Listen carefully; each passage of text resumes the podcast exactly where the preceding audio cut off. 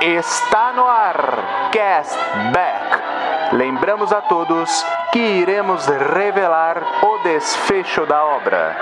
O famoso spoiler.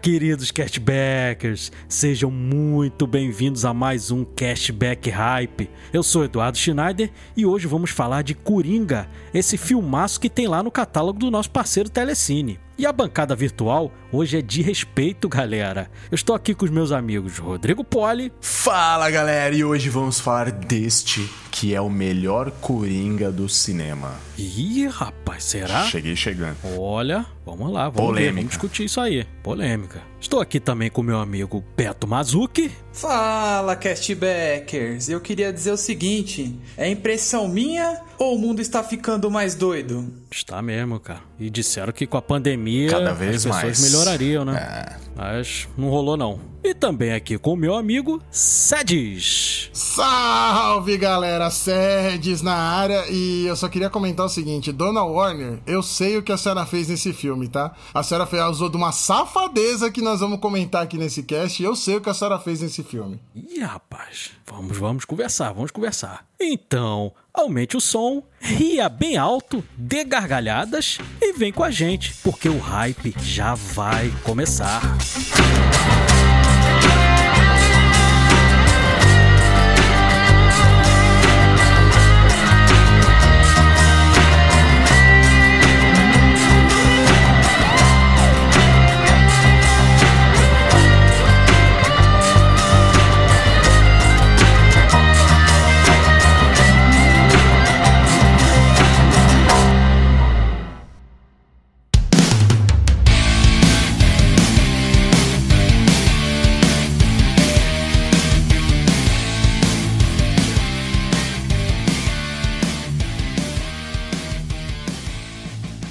galera, eu queria sempre relembrar as nossas redes sociais para vocês. Nós estamos lá no Instagram com D underline cashback e também lá no Twitter como arroba cashbackp, esse pezinho aí de podcast. E vou iniciar esse episódio agradecendo aos nossos ouvintes, principalmente lá do Twitter. O pessoal tá sempre interagindo lá com a gente. A gente tá tendo bastante plays aí nos nossos episódios. Tá sendo maravilhoso. A gente só tem a agradecer. E principalmente as pessoas que estão sempre comentando, que é a Neide, o Washington, a Tatiana de Micheles, o Léo lá do Vice, o Otávio do Hollywoodiano, que também tem um podcast bem legal, que era uma vez em São Paulo, o Cláudio Aquino, o Patrick e a Daniela Lúcio. Muito obrigado, galera. Valeu mesmo. Ô Edu, deixa eu aproveitar aí pra dar um- mandar um salve aí pra uns amigos meus aí que tá prestigiando a gente. Opa, agora, meu amigo. Queria mandar um abraço aí pro Rodrigo, que tem a página Coleção do Ah, Zodíaco, que esses dias aí obrigado, mandou pra cara. mim uma foto, cara. Imagina. Ele tava ouvindo no carro dele, cara. não, não é você não, você é tô colecionador, nem vem. Ah, você fala Rodrigo, que tem uma página de colecionador de Cavaleiros do Zodíaco. Pô, pensei que era eu. É. A sua não é de Cavaleiro É teu do Zodíaco. clone, é teu você clone. não vem com esse papo, não, que você não é de Cavaleiro do Zodíaco, você é mais genérico. Olha, genérico. Mandar um abraço também pro meu amigo Fernando lá do, do trabalho, que vem ouvindo a gente aí também. E o meu grande amigo palmeirense, o Zé do Cavaquinho. Um abração aí pra ele, que ele sempre manda um, um salve aí pra gente aí, que ele tá curtindo pra caramba. Tamo Zé do, junto. Ca- Zé do Cavaquinho já mandou mensagem pra gente. Eu vi o nosso episódio de Isso. futebol. Verdade. É, isso aí. toda vez que eu, que eu escuto você falar no, no nome do seu amigo, eu lembro do John, cara. Que o John falou: o nome não é muito bom, mas acredito que é uma pessoa de bom coração. Porra, Mandou porra, essa, John, mandou caramba, essa. meu. Ele mandou essa. Pô, e eu falei pro cara, escuta lá, meu. Aí ele ouviu e ouviu essa palhaçada aí do John, cara. Aí nunca mais escutou a gente. Gente, tem também o Robson, né? O Robson Odonto que mandou mensagem pra gente desse último episódio de Não Olhe Para Cima. Ele gostou bastante do episódio. E Robson, você tá no mural do Castbacker lá no Instagram, hein? Um abraço aí para você também. Continue ouvindo a gente. Ó, oh, que bacana. Bastante gente aí interagindo com a gente. A gente só tem a agradecer. E por favor, pessoal, você ouvindo, interaja lá com a gente. Tem a mensagenzinha, principalmente para quem ouve lá pelo Spotify. Deixa uma mensagenzinha lá pra gente que a gente tá sempre lendo lá e e interage com vocês também. É bem legal de saber esse feedback aí. Manda mensagem aí pra aparecer no Momento Faustão aqui. Começa a é agradecer isso. todo mundo aqui. Exatamente. Arquivo confidencial. Ô, louco, é, meu. Boa, é, vai agradecendo todo mundo. Aí pega aquela fichinha uma amassada é do Faustão e começa a ler os nomes aqui. Tudo escrito à mão. Como é que ele entende aquilo? Faustão que tá agora na Band. Galera, o... eu não sou muito de assistir, cara, mas não tem como você ficar alheio a esse fenômeno que é o BBB da Rede Globo de televisão, né? Começou aí Acho que foi essa semana, né, que começou. E já, cara, é o único assunto que tem no meu Twitter, cara aproveitando aí que tá futebol tá em férias, o pessoal só comenta BBB. E eu, cara, como sou um cara meio desinformado dessa galera, cara, desses influenciadores digitais aí, eu só conheço ali o, o Douglas, cara, o Douglas Silva, que fez o Acerola, né? Fez o Dadinho lá no, no Cidade de Deus, é o único que eu conheço ali da galera. Como assim? O resto, cara, o resto Como eu não assim? faço muita ideia de quem seja, não, cara. Mas vocês aí estão por dentro do, dessa disputa conhece, aí? Você não conhece o neto do Silvio Santos? O Thiago ah, conheço, Abravanel. Conheço, conheço, conheço. O Thiago Abravanel. Eu, eu, conhecia só os dois, e aí eu passei a conhecer, por conta das redes sociais aí, todos os memes que apareceram, o marido, o ex-marido da Luana Piovani, que para mim tá rendendo, assim, ele e o Thiago Bravanel são os que rendem as melhores piadas até o momento, cara. Porque já falaram que quando entrou essa semana tiveram três que ficaram fora, né? Que entraram depois. E aí então, ele tava com medo que fossem os filhos dele que a Luana Piovani ia jogar pra porta pra dentro ali. Já mandaram ficar olhando no pay-per-view a câmera do gramado, porque qualquer hora ela pode jogar as crianças pra dentro do muro, porque ela quer que ele cuide do filho enquanto ele tá no Big Brother. Então tá, tá valendo a pena por causa disso, cara. Então, por enquanto eu não assisti diretamente, mas eu tô acompanhando todos os memes. Eu tô online com os memes. Boa. E tu, Rodrigo, tu que, que trabalha com isso, cara, deve estar tá bem ligado aí até pra usar isso a teu favor, né? Então, eu tô acompanhando ultimamente. Eu, eu, eu acho engraçado. Sabe o que, que eu tô mais acompanhando, principalmente? Por causa do Tadeu Schmidt, cara. Eu quero ver como que ele vai sair, entendeu? E, e tá bem legal. Sabe que eu tô gostando da apresentação dele? O, o Sets que tá assistindo de vez em quando, o que você tá achando do Tadeu Schmidt ali substituindo o Thiago Sedes? Cara, eu já achava ele simpaticão, assim, no Fantástico. Eu já achava ele um cara gente boa. Mas, assim, vamos ser honestos, né? É, em nível de, de o nível do apresentador Big Brother foi caindo, né? Porque o Bial era o mais era o mais charlatão de todos, né? Aí os caras começam a se levar muito a sério. Agora o Tadeu Schmidt é o que mais se leva a sério, acho que dos três ali. Mas eu gosto, eu gosto, tá bom sim. Não achei, achei que ia ser ruim, achei que ele podia não, não, não se entender muito bem ali, mas tá legal, cara. Tá legal também, tá divertido. Mas eu gostava mesmo era do Bial. O Bial era muito canastrão, uhum. velho. O Bial era muito canastrão. Cara. Ah, ele 16 anos, é. né, à frente do é, programa. Ele já ele tá- tirava tava... aquilo de letra, né? É, ele tava Verdade. muito nem aí, velho. Ele tava muito nem Era muito divertido ele apresentando, ele tava muito lá, vai aí, vai que vocês querem fazer, tá tudo certo. Eu vejo que o o Tadeu, ele, ele tá muito bonzinho nesse começo, sabe? A uhum, galera não uhum. falando, não sei o que, ele não, gente, tal, não sei o que. É que ele é de boa mesmo, né? Mas acho que daqui a pouco ele começa a pegar o jeito e, e vai dar uma chamada no pessoal. Mas eu, eu assisto sim, cara. A Dani gosta bastante, né? Então a gente também, eu assisto junto com ela. A gente dá, dá umas risadas aí, porque depois de 2020 pra cá eu comecei a ver isso aí, rapaz. Antes eu não via não, mas depois de 2020... e tu, Betão? Ô Edu, eu vou te falar a verdade, cara. Eu tô gastando aí mais de 70 pau de stream, cara. Eu não tô perdendo tempo com o Big Brother, não, cara. A questão é, econômica, né, Beto? É isso aí. É, entendeu? Mas é, assim, eu, eu não vou ser hipócrita aqui e falar, não, nunca assisti, porque eu gostava de acompanhar tal. Os últimos anos aí, que nem o Rodrigo falou, acho que por causa da pandemia, era a única coisa ao vivo ali que você uhum. que tinha tal. Então, cresceu bastante, né? E ainda o Thiago Leifert, que eu gosto pra caramba, o cara era muito carismático ali. Acompanhei. Mas esse ano ainda eu só vi quem entrou lá, mas não perdi meu tempinho ainda pra ver, não, cara. Mas vamos acabar vendo uma coisa ou outra, né? Tem jeito. É, né? Não tem como ser. Quem usa rede social não tem como você ficar ali, cara. Só a quantidade de memes que tem de É, Big Brother, é. cara. Não tem Eu- eu como que você o- ficar fora. Eu, eu acho o BBB ele fica mais legal, acho que do- da terceira semana pra frente, que daí as a galera já se conhece, aí tem os É, arranca-rabo, começa a ter as Isso. bateção de boca, aí começa a ficar legal. Agora, agora a tá ficar- todo mundo começa a amigo. esquentar, né? Agora É, não. todo mundo se ama, velho. Pô, É, daqui a o, pouco o mais começa legal. o pau. Um, um do- é, um dos memes mais legais que eu vi foi tá a, aquela. Como é que é o nome daquela influencer lá que entrou agora? Jade Jade Picon. Jade Picon, a Não própria. fazia que é ideia quem era e ela tem 13 milhões de seguidores, rapaz. 15. Eu não conhecia essa mulher. Ela tem 15 milhões de seguidores, 15? um story. Rapaz. um- aí, aí os memes Vai começaram 20 assim. agora. Ah, os memes dela começaram assim. É, a galera se estapeando por um carro e ela consegue comprar um carro com um stories que ela faz no, no- no Instagram dela. aí, aí, É mostraram, aí, né? aí mostraram uma foto dela do lado do Abravanel olhando pra galera se estapeando pra ganhar a televisão. E eles olhando e falando, nossa, vocês estão brigando por causa da televisão. tipo, tipo, tá muito distoante, né? O cara só é herdeiro do SBT, velho. O que, que o cara quer É, não ali? tem- o não que, que ele conversa. quer? É, o que, que ele quer ali, velho? É só pela zoeira. Ele tá ali pra, pra se divertir. Dane-se, velho. Tá, Uhum. É tá, só pela, tá só pela bagunça. Por, esse é um cara legal de acompanhar, porque ele tá só pela bagunça. Uhum.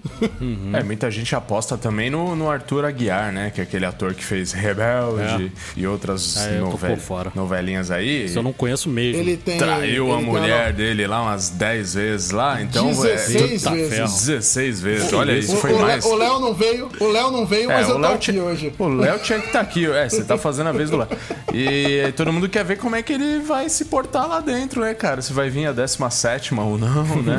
Esses grilos, né? Bem provável, né? Parece hein, que uma das meninas que estão lá, ele já pegou em algum momento da vida aí. É, já se sério? trombaram. Olha, essa eu não sabia. Então, então tá, tá nesse esquema aí de tipo, pode rolar um revival. Não, e a mulher dele já deu declaração falando que, ai, ele trai porque ele foi educado assim, porque o homem merda. foi Ah, educado tá. desse jeito. Eu falei, mano, Tá você tá certo. passando. Eu falei, você está passando pano no seu marido que traiu você 16 vezes confessado. O que que tá acontecendo no mundo, velho? O que, que são 16 vezes, né? Era melhor ela chegar e falar assim: quer saber, gente? Eu não ligo. Deixa ele trair que eu não ligo. Era É, mais por aí. simples. Era mais simples do que ela ficar dando essa desculpa É toda, verdade. É verdade, fica estranho mesmo. E é. bom a gente lembrar também que o Tadeu Schmidt é irmão do famosíssimo ex-jogador de basquete Oscar Schmidt, né? Sim, Opa. sim. bem E, Era um lembrado, bem jogador lembrado. espetacular. E só uma coisa off-topic, vocês sabem o que, que significa Schmidt? o quê? Não, por favor. Elucide-nos. Schmidt significa ferreiro. Olha aí. É, os nomes, tinha alguns nomes na Alemanha que eram nomes de profissão. Por exemplo, o meu Schneider é alfaiate. Olha o Schumacher, só. O Schumacher é sapateiro. Pensei que era piloto. É, sapateava mesmo ali no acelerador. Mas o- Esse o- episódio o de Edu- Fórmula 1 tá aí. Ô, Edu, tem- o Schumacher, por exemplo, é da analogia. é, vai daquela próximo do inglês que é shoemaker, assim? É isso? Vem, vai a tradução. é, Porque o alemão e o inglês Sim, tem algumas sim. coisas próximas, né? São anglo-saxões as línguas. E aí tem. O Smith tem, né? O Schmidt tem do Smith, do Blacksmith, que é o, o ferreiro mesmo, né? O cara do. Tem o O Sr. cara que fazia Smith. espada e tudo. É, então. Então, tá vendo? Não sou só um rostinho bonito, eu também tenho cultura. Além disso, Edu, ele é tio do Bruno Schmidt, né? Que é o jogador verdade, de vôlei, do de vôlei praia. de praia, né? Era Bruno Schmidt Alisson, jogou com outro Isso, rapaz agora, isso. acho que é. Ah, é, esqueci Uma o nome. família esportista. É, foi Eu medalhista tô- de ouro, né, no Rio. Eu tô jogando cara a cara aqui no meu cérebro, tentando achar mais algum Schmidt só pra sacanear vocês, mas não tá vindo. Então, vamos aí, segue aí.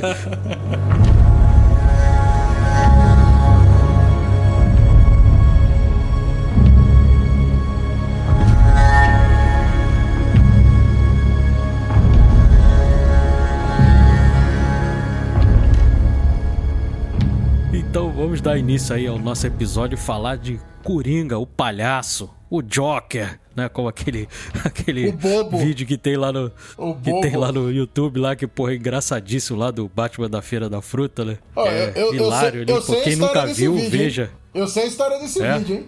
Entrei Dois, dois malucos. da fruta. Ah, só, só pra gente começar, vai, só pra gente começar, um momento cultura inútil aqui, vírgula. Abre um parênteses aqui pra um Não, momento é cultura inútil. importante, é Vamos lá, importante. vamos lá. É, esse- os- eram dois moleques, isso na década de 80. Tanto é que a gravação que eles fazem é a gravação em cima do vídeo que tá no do, do episódio que passa no SBT. Aparece o logo Uhum. do SBT com o nome do episódio e tudo. Esses caras foram Sim. no Jô uma vez contar a história. É, eles gravavam porque o pai de um deles trouxe de Manaus um videocassete que tinha entrada pra dois microfones. Os dois não estavam fazendo nada em casa, pegaram essa bagaça desse vídeo, meteram na fita e eles dois começaram a dublar na hora. Não tem, não foi assim, ah, vamos escrever o que, que nós vamos falar. Nada disso, eles foram falando, falando, falando e a fita ficou perdida, porque na época não tinha YouTube, internet, não tinha nada. Quando o YouTube surgiu, ah, quando, desculpa, quando o YouTube surgiu, não, esses vídeos começaram a sair como aquele MP4, não.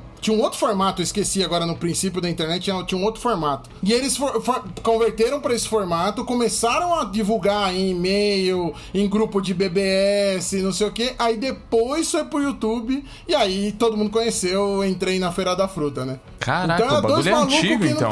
É, é velho, é velho. Isso é, é pré-história da internet. É que nem a Havaiana de pau, que é pré-história da internet lá dos Piologo. Eu achava que era de, de 2000 por ali. Rapaz. Nada, nada. Esses caras gravaram quando era moleque, velho. Eles gravaram quando passava no SBT e tal. Você pode ver o logo que, que tem do SBT, é o logo antigo. É o loginho amarelo, antigo e tal. É, é gravado da televisão, dois moleque, com dois, assim, fazendo nada em casa.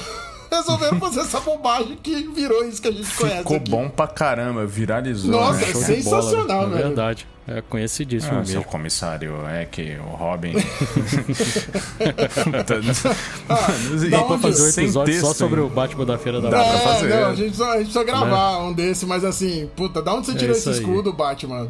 Cara, tem tudo. É, né? nesse- essa série- esse, esse episódio tem, tem as tudo. coisas hilárias. Tem tudo. É verdade. Mas vamos lá, partir para o Joker, filme de 2019 e que em 2020 conseguiu ganhar duas estatuetas do Oscar, né? Ganhou o Oscar lá de melhor atuação do Joaquin Phoenix e ganhou também de melhor trilha sonora original. Ah, o nome dela é complicadíssima, Hildur Guðnadóttir, que ela é islandesa. Ela que tinha feito aí também a, a trilha da, da série Chernobyl, lá do da HBO e também ganhou aí uma estatueta pelo filme. E realmente a trilha do, do Coringa é demais. E você tinha falado aí da- do Batman da Feira da Fruta, ô Sed, que do logo antigo do SBT, a gente começa o filme já com o logo antigo lá da Warner Bros, né? Sim, Aquele já logo lá dos anos 70, 80, né? Pra você entender ali mais ou menos da época que se passa. A gente tava achando que se passava ali final dos anos 70, mas na verdade o- o Beto viu aí pra gente, ele se passa em 81, né, Beto? É isso aí. Ele foi gravado em 81 porque o diretor falou que ele não queria que tivesse uma relação com o que estava acontecendo atualmente nos personagens da, da DC. Ah, legal. E o diretor Todd Phillips, que a gente conhece aí de, de uma comédia aí que geraram mais outros dois filmes, que é Se Beber Não Case, né? Ele também fez Dias Incríveis lá com Will Ferrell também. É um cara que era mais voltado pra comédia Quem diria, né? e fez esse filme aí, cara, que as pessoas até não estavam esperando, justamente por ele trabalhar só com comédia, mas ele mandou bem pra caramba, cara. Tanto que ele até concorreu lá ao Oscar como diretor, não ganhou, mas, mas ele tava lá concorrendo e, e acredito que tenha sido merecido, né? Eu. A, não, a indicação dele é sim, muito cara. Uhum. merecida, cara. A indicação dele. E assim, você não dá nada, né? Se você pegar o currículo do cara, você fala, puta, você vai dirigir o Feira da Fruta, né? Você não vai dirigir o Joker. Aí o cara me entrega esse filme e você fala, ok, tudo bem, você tá. Você, ok, você provou que você sabe o que você tá fazendo. Cara, cara é bom. E as comédias dele são boas, né? Não, não são ruins os filmes, é que são, é outro estilo completamente diferente. Ah, Mas as sim, comédias sim, são sim. boas. Eu gosto também. muito do Se Beber Não É, Case. é, Principalmente ele o primeiro é muito bom, Nossa, cara. sensacional. É É muito sensacional. bem feito. É demais. Os Diferente. outros depois começam a repetir a fórmula, tudo mais, mas, pô, o primeiro é bem legal, cara. Gosto Diferente de outros diretores ou diretoras por aí que tem seus filmes ruins no currículo e de vez em quando faz um filme Hum. bom, Ele não, ele tem os Matrix. filmes bons. Não, não, não tô citando nomes que eu não quero, né? Não quero. Isso aqui vai ser a minha, meu, minha, minha tradição no cast, eu ter que falar mal do Matrix. Mas ele, ele Oh, não tem um Deus. filme ruim no currículo, ele só tem uns filmes diferentes no currículo, né? Uhum, é verdade. O cara, o cara é bom. E, e ele trouxe gente da equipe dele lá do, do Se Beber Não Case pra trabalhar. O cinematógrafo do filme é do, do Se Beber Não Case também. O Lawrence Sher, ele fez o, também o Godzilla 2 agora há pouco tempo. E a fotografia do filme, ela caracteriza bem a época. Eu, justamente por, por causa da fotografia que eu achava que era mais anos 70. Até tinha comentado em, em off com o Rodrigo que ele me lembra muito a, a, a fotografia do Todos os Homens do Presidente, cara. Ele me lembra demais ali. E eu gostei demais também da- dessa fotografia. Ela tem um tom meio granulado ali pra parecer um pouco mais velho, cara. Eu achei fantástico assim a, a fotografia também do filme. É um filme que não é só não tem só um roteiro bom, e tudo mais, mas ele tem a trilha ganhou o Oscar, como a gente falou, e a a edição dele também é muito bem feita. É um filme completinho, cara. Não, não fica devendo aí a, a nenhum filme aí gabaritado aí, o Scorsese que vive falando mal aí do- É, dos é, filmes aí de, é, é, de super-herói e tudo mais. Se bem que, que ver, se você né? for olhar, né, o, o Coringa ele lembra muito lá o Rei da Comédia do próprio Scorsese, né, de 82. Eu tem ia- uma que era com o próprio aí. De Niro, com, com Eu Jerry chegar aí. Lewis também, né? Cara, É, tem- eu vi o Rei da é Comédia. bem inspirado ali. Não, não é inspirado, não, Edu. Você tá sendo bacana. Ele não tá sendo. Você tá sendo um cara gentil. É, eu, eu queria comentar isso mais pra frente, mas ele não é inspirado. Ele é quase. Em alguns momentos do filme, é ipsis literis. É, é a relação do, do, do, do Joker com. do Arthur, né? Ainda do Arthur, com o apresentador do, do De Niro. É a, é a mesma coisa, é a mesma coisa. Aliás, o Rei da Comédia, eu achei. Uhum. Eu, tentei, eu tentei assistir. Eu, só que ele é muito mais lento. é, quem acha Ah, que. o- sim, é outra época, é, 82. é, quem acha que o Coringa, ah, o filme do Coringa é lento, velho, o filme do Coringa é rápido. O Rei da Comédia Não, é não, um é filme outra devagar. época. A é, linguagem é diferente. É, é, é outro esquema, mas é, é nessa, nessa noia do, do. Aí o De Niro faz o papel do Arthur, que quer ir pro programa de TV e tudo. E assim, é um Uhum. filme. Jerry Lewis. É, eu ia falar agora, é um filme que me causou muita estranheza, porque o Jerry Lewis interpreta, faz um papel sério. Não é nem sério, mas não é caricato como ele costuma fazer, né? Ele tá, Sim, sim, ele, ele tá sim. mostrando o lado dele de ator. Aí você olha assim, Sim, você fica esperando a qualquer momento ele fazer uma graça, mas aí você entende, passou 10 minutos de filme, você falou, ok, não vai acontecer. Eu achei muito bom, mas depois que eu, eu vi ele Uhum. depois que eu vi o Coringa, e cara, tem ali momentos que você fala, ah, entendi o que vocês fizeram aqui nesse roteiro. Sim, sim. E Tem, tem, mais, e tem mais coisa nesse roteiro aí que eu vou, depois eu vou sacanear aqui, mas, é, mas é, o rei da comédia tá lá.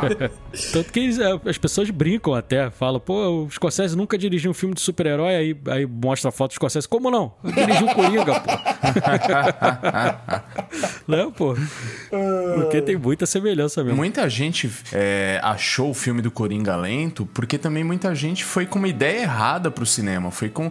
Criou uma expectativa que. Não sei se não viu o trailer, qual, qual que é. Mas a galera achou que ia rolar uma pegada ah, Dark Knight, sei lá. Achou que era um filme numa pegada de super-herói. Não, é um filme mais mental, mais roteiro mesmo ali. É um filme, como você falou em Offsets, é mais pés no chão, né? Apesar de toda a loucura do personagem, mas o filme em si é mais pé no chão. É falando sobre uma questão psíquica de um, de um ser humano ali, entendeu? Que ele chegou a se tornar um maluco ali, e ok, beleza, que a gente já sabe. Mas a ideia do filme não tem nada a ver com os filmes de super-herói ou de vilões que, tipo, um Venom da vida, né? Enfim. Não, não, não é o Coringa fazendo um plano maluco com uma bomba gigante pra matar, pra, pra comer a tia do Batman. Não é, não é esse cara. É o. É, o- é tudo que veio antes disso, né? Exato. É tudo como é que construiu esse cara. Esse filme é fantástico. Uhum. E já começa o filme, já ele, porra, se dando mal, né? Porque ele tá lá na frente da loja e rouba uma plaquinha dele, coitado. E, pô,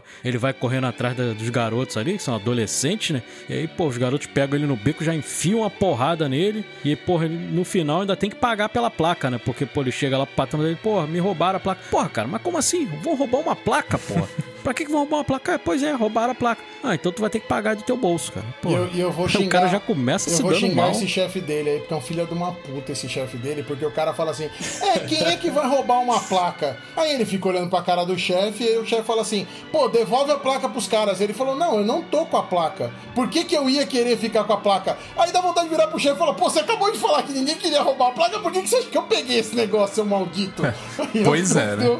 Eu- fiquei com ódio desse chefe, velho. Eu falei, ah, não. Aí, aí, nessas horas é que você começa a ver que o filme é muito bom, quando com 5 minutos de filme você já tem ódio de um personagem. Você fala, cara, tá bem escrita essa porcaria, porque tem, tem 20 minutos de. Tem, acho que aí nessa cena já são uns 20 minutos de filme, nessa hora desse embate, e eu já tô com ódio do cara. Eu falei, mano, como o filme é bom, velho. Como tá bem escrito É esse verdade. negócio, você já tá envolvido ali com a trama, É, né? Você já tá é, você fala, do lado é do muito cara, quem quer que seja. É verdade. É, é, é.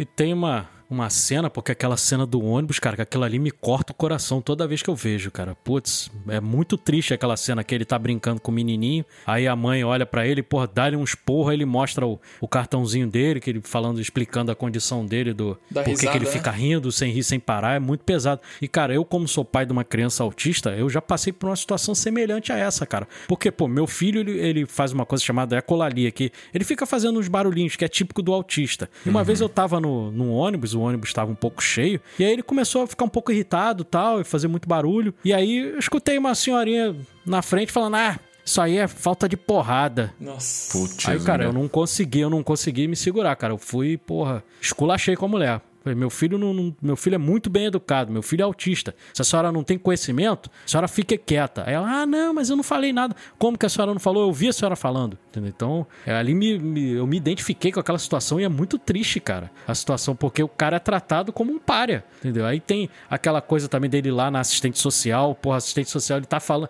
repetindo as mesmas coisas todas as vezes que ele vai lá. E a mulher faz só aquele roteirinho dela ali, faz as mesmas perguntas e não. E ele, pô, eu já falei isso pra senhora da outra vez. Aí ela, ah, tá. Aí ela vai, já, ela nem leva isso em, em- em questionamento, ela já passa pra próxima pergunta. Tipo, ela tem um roteirinho ali que ela deve fazer com todos os pacientes ali e vida que segue. Entendeu? E, pô, é muito triste esse início de filme ali que você vê que o cara tá Deus dará ali, né? Tá entregue, cara. E, e aí, de novo, eu vou, eu vou ficar exaltando esse filme um tempão aqui, porque ainda mais que eu acabei de ver ele de novo no- pelo telecine aqui. Sede, é- Sedes, Paz e Amor. É, não, não. Esse filme, cara, eu, eu, eu vou zoar depois, eu vou, eu vou contar pra vocês um negócio que eu reparei, talvez vocês concordem ou não, mas por enquanto eu vou exaltando ele aqui, porque assim, nessa hora da, da, da, da terapeuta lá, da psicóloga, psiquiatra, seja lá o que for aquela mulher, aquela maldita, porque não é uma maldita, ela não é uma profissional, cara, é outra que você já tá, você já tá angustiado com ele. Você tá muito angustiado ali com ele, assim. Você fala, cara, que merda, velho. Vem cá que eu vou te dar ajuda. Peraí que eu vou te dar a grana pra você comprar teu remédio. Que você tá, você tá junto com ele ali o tempo inteiro, cara. O filme te coloca numa situação que você fica mal junto com ele. Você começa a dar razão, você começa, mano, se eu ver o Batman, eu vou bater no Batman, velho. Porque você tá certo no rolê, você não tá errado, cara. Você tá passando por muito problema. É, é muito bom, cara. Ele acaba te gerando uma empatia Sim, pelo não. personagem justamente por causa desse desse sofrimento do cara. É, o cara, é. sei lá, a primeira, os primeiros 40 minutos do filme é só sofrimento, cara. E isso porque ainda não contou a história da mãe dele, que aí você vai ver que é bem pior ainda a situação. Se, Não, se você não pior- acha que o pode pior- piorar, pode, né? É, e o pior de tudo, né? Ele apanhou das crianças lá, perdeu a placa, o cara não quis nem saber. Aí vocês falaram da cena do ônibus aí que a mulher repreendeu porque ele tava brincando com a criança. Ele mostrou o cartão porque ele começou a rir, a mulher quase levantou e deu uma porrada nele. E aí, é, em seguida, acho que ele vai na consulta. E aí ele fala: É, eu quero os remédios e tal, não sei o que. Porra, o cara toma sete remédios. Aí, ela, aí ele fala: Ah, pode continuar esses mesmos remédios. Ela, mas não é possível que nenhum desses remédios te ajude com esse problema. Então, além de tudo, o cara toma remédio pra caramba, meu, e tem que trabalhar pra poder dar um sustento pra casa. É dramático demais, cara, a vida Nossa, é dele. muito, é muito, é muito, é muito. É, é- o Beto é falou a palavra, é dramático, cara. É dramático. Chega um determinado momento que você tá desesperado. Você fala, Verdade. mano, alguém tem que ajudar esse cara, cara. Não é possível. Você sabe? Isso é muito miserável a vida dele. E ele tem aquele caderninho dele que ele faz as anotações e também bota as piadinhas dele ali, pô, ele tem uma coisa que ele escreve ali que também, cara, você fica olhando e fala, meu Deus, realmente é isso aí mesmo que acontece na nossa sociedade, que ele escreve lá. A pior parte de ter distúrbio mental é que as pessoas querem que você se comporte como se não o tivesse, É, né? Isso é. também reflete muito como é a sociedade. As pessoas querem que a pessoa não seja ela mesma, entendeu? Quer que mascare pra ela parecer, entre aspas, normal, Normal. entendeu? Perto das outras, mas a pessoa tem a condição dela, cara. Então ela tem que ser respeitada por isso. E a gente vê que é exatamente exatamente daquela forma ali. Ô, ô, ô, Edu, a, a expressão acho que assim, é normal igual a mim, né? Eu quero que você se comporte normal igual ao meu normal. Eu não quero que nada, eu não quero que nada destoie daquilo que eu entendo como sendo normal, né? Como sendo normal, é. É, mas pra mim, como sendo o meu normal. O meu normal é Exato. esse, eu não quero que você destoie disso. Né? O famoso E- monóculo. É, pois é, é, assim, cara, você não é igual a mim, você não é mais normal, pronto. E todo mundo quer que você, se adeque àquela, àquela, àquela circunstância, né? Aquela situação. E retrata muito bem isso no filme, velho. Ele é completamente apartado do, do planeta ali, né? E deixa, deixa eu fazer uma, uma questão aí rapidinho. Só enquanto, enquanto ele tava tendo a entrevista com essa médica, psiquiatra, vocês viram que ele falou que ele já, ele já tava internado uma época em Arca? Que ele mete a cabeça na porta lá. Ele ficou internado lá um tempo, então? Vocês chegaram a ver essa cena? Vocês lembram? Cara, eu vi. Sim, sim, ele hoje- chega a comentar. É, ele fala, ele fala pra ela que ele já ficou internado, mas eu não lembro se ele fala que ficou Uhum. no Arkham. É, lá mesmo. Ele fala. E, É, a gente tem certeza que a mãe dele foi, né? Sim, É, a mãe sim, dele mas foi ele, que ele vai lá ele- depois e tudo. Isso. Uhum, sim. Mas ele fala, ele dá uma cabeçada lá que ele tá com uma roupa toda branca. Aí eu fiquei, caramba, então, tipo, ele já passou por ali, por algum Mas- momento da vida dele, né? Mas, Roberto, Hum. pensa o seguinte: o Arkham que a gente tá vendo aí não é o Arkham que o Batman prende maluco. O Arkham que. Ainda que tá- não, por quê? É. Porque o Batman nessa época não tinha nascido. Quer dizer, não Isso. tinha nascido não, o não- Batman. não- é, não nasceu né? o Batman. Não existia Mas, o assim, Batman. Não tá né, nesse, nesse Arkham, nesse cenário que o Coringa foi, porque o, que o Arthur ainda tava no Arkham, não tinha Chapeleiro Louco, não tinha o Morcego Humano, não tinha o, o Charada, Duas Caras. Pinguim. Pinguim era venenosa. Aliás, eu nunca entendi por que, que o pinguim vai parar no Arkham, mas enfim. é, não tinha. Essa cambada de maluco amigo do, amigo do Batman não tava lá ainda, né? Então o Arkham era, entre aspas, agora só um sanatório, né? Só um, um hospício, vai. Sanatório, não sei qual que é o termo técnico pra isso. Mas não era ainda o que é no retratado depois na, na vida do Batman aí, né? Sim.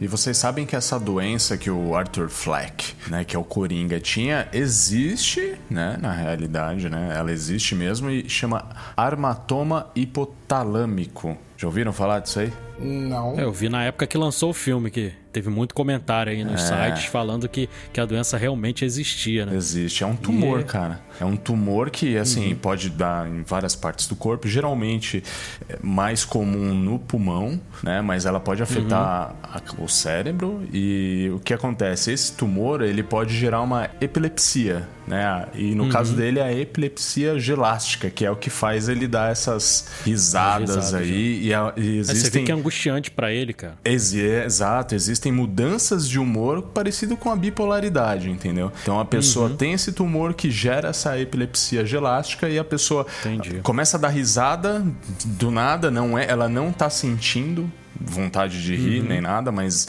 desencadeia isso e ao mesmo tempo chora. Você vê que no filme aparece exatamente isso, né? Ele enquanto ele ele dá risada, É, mas ele tá espasmos. chorando ao mesmo tempo. É muito Ele louco tenta isso. segurar ali. Verdade. Eu tô vendo aqui uma curiosidade, Rodrigo, você tocou nesse assunto, que o Joaquim aí, o Joaquim, pros mais, né? Joaquim Phoenix. Ele criou essa risada. íntimos. Ele criou essa risada aí assistindo vídeo de pessoas que sofrem mesmo dessa risada patológica aí, cara. E ao longo do filme ela vai mudando, né? Vai ficando cada vez mais tenebrosa, cara. Então, uma É coisa que eu ia comentar com vocês, ao longo do filme, ah, ela vai piorando, a situação dele vai piorando, ele vai ficando cada vez mais doido e, e vai piorando e até. Mas na hora que ele se, se coloca como The Joker e vai e bota o terninho, pinta a cara e vai lá pro programa de rádio, esse, esse problema dele meio que sara. Ele deixa de ter essa condição. Porque a, a impressão que eu fiquei é a partir do momento que ele assumiu o lado dele que tá pancada, que é completa, ele fala: beleza, eu sou um para da sociedade, eu sou um doido, eu vou fazer as coisas que eu quero. Ele se coloca de uma maneira que ele está livre e ele não, tem, não demonstra mais, porque você pode ver em todo do, do final, aquele terceiro ato do filme, ele não tem mais esses- essas crises de riso. Quando ele mata o cara dentro do apartamento, quando ele vai pra rádio, ele não tem mais as crises de riso no momento que ele fala: ah, eu sou o Coringa. Beleza, eu vou aqui e me entrego. Entendeu? Ele para, ele deixa de ter essa, esse desespero, porque ali acho que ele tá, ele tem essas crises de riso, pelo menos que eu entendi, quando ele se contém. Ele não pode, que nem a história no ônibus. Ele tá ali, a mulher é agressiva com ele, ele se ofende, aí ele não pode ser agressivo de novo, ele se contém e aí ele tem essa crise de riso. Quando o chefe dele manda ele embora, que ele começa a sorrir, porque essa cena ali eu achei que ia dar, dar ruim ali no chefe dele. O chefe dele começa a gritar com ele, começa a falar um monte e ele vai abrindo o sorriso. Eu falei, ele vai matar esse cara agora. Né? Eu falei, o filme vai começar agora e me, me iludiu. Me, eu achei que ia começar naquela hora, não começou. Eu falei, ok. Mas ele vai se libertando da, da, da ele não se liberta da doença, mas ele vira só o lado que tá doente. Ele não vira mais a pessoa que tá se contendo. Ele é, larga ele aquela pessoa né? contida. Né? É, ele fala: tá bom, não adianta me conter mesmo, eu sou um maluco dos infernos, eu vou agora soltar os cachorros aqui. Ah, tá tudo Ou fudido. seja, o Coringa é. é o saga de gêmeos de Cavaleiros do Zodíaco. boa, boa, boa. Gostei, Beto. Gostei. Mas eu acho que isso acontece principalmente depois dos caras do metrô que é quando ele volta para casa correndo na chuva ali e tal, e, e ele acha que vai ficar mal, mas ele acaba não se sentindo mal, e ele, puta, ele se sente meio, não poderoso, mas ali, tipo, sabe, ele fala, porra, até que não foi ruim isso, sabe? Parece que ali ele se entrega, não sei. Começa a se libertar, Ali né? acho que vira a chave. É, é, é isso aí, é... Beto, eu acho que ali virou a chave dele ali. É, no começo você não sabe, porque ainda não tinha sido exposto pra gente, você não sabe como que é a relação dele com a, com a mãe, né? Porque no começo você vê ali, parece que ele tem uma relação de carinho com ela e tudo mais, ele dando banho nela, e depois a gente vai vendo que o problema estava na mãe, cara. Ele ficou daquela forma por causa da mãe. O, o Rodrigo aí, que também é fã, eu tenho certeza dessa série também, que Puta a gente tá sempre conversando sobre ela, agora. que é o Ô, Dexter. Edu, peraí, o Edu. Que é o Dexter. Edu, Opa, eu fiquei foi. por um segundo, eu achei que você fosse falar assim, o Rodrigo, que também tem a mãe mãe que faz isso com ele, não sei o que. Eu falei, porra, não, não é não, assim, é na cara dura mesmo, velho. Não, prazer, Coringa. É, falei, eu não vou mais lá, não, não vou mais visitar o cara, vai deixar quieto. Por um segundo. Não, minha, minha mãezinha tá no céu. Eu ia falar já. do Dexter. do, o Dexter também tem essa condição por ter passado por um trauma muito grande quando ele era pequeno, porque ele, ele viu a mãe dele ser morta por uma serra elétrica na frente dele, dele e do irmão. Entendeu? Então ele ficou daquele jeito, o cara virar um serial killer porque ele passou por aquele sofrimento. E o Coringa tem uma situação mais ou menos semelhante, porque ele foi espancado lá pelo Os talvez o namorado da, da mãe, mãe dele. Né? É, o namorado é, da mãe, o, o namorado é da mãe. O padrasto, né? E ele ficou com, com, com distúrbios mentais por causa de, de apanhar na cabeça, cara. Ele tomou pancada na cabeça. Ele ficou amarrado lá no cano lá e encontraram a criança suja, desnutrida, ferida, entendeu? Então, essa condição dele de, da doença mental foi causada por sofrimento, cara, por apanhar, entendeu? Uma coisa física, não é só neurológica que surgiu, que como acontece muitas vezes que a pessoa nasce daquele jeito. Ele não, ele sofreu pe pelos maus tratos da mãe mesmo, lá, né? da negligência da mãe dele e dos relacionamentos que ela tinha, cara. Então isso é, isso é muito grave. E aí tem aquela, aquela cena também lá que ele, no apartamento lá, quando ele chega com a Zazie Beats, né? Que é a vizinha dele, a Zazie Beats lá do a Domino do do Deadpool, né? E, pô, a gente vê aquela cena e acha que, pô, eles têm um. Tem uma relação ali de, de amizade, um, pelo menos. Um e, e depois, ali. mais à frente, a gente vai ver que, que não, aquilo ali não existe, cara. Ele tá só imaginando, como ele imagina lá no começo do filme, que tá participando do programa lá do Murray, né? Ele imagina que ele tá lá na, na plateia e tal, que o Murray interage com ele, porque ele tem também essa esse, esse, sentimento de não ter tido um pai, entendeu? Ele, ele sofre também por isso. Mas, então o cara Edu... é, muito problemático. Ele acaba sendo fruto do, do meio que ele viveu ali, cara. O cara sofreu tanto que chegou uma hora que a válvula de escape dele foi, foi partir pra violência, cara. Mas, Edu, em determinado momento, justamente por conta dessa cena da, com a Domino ali, é...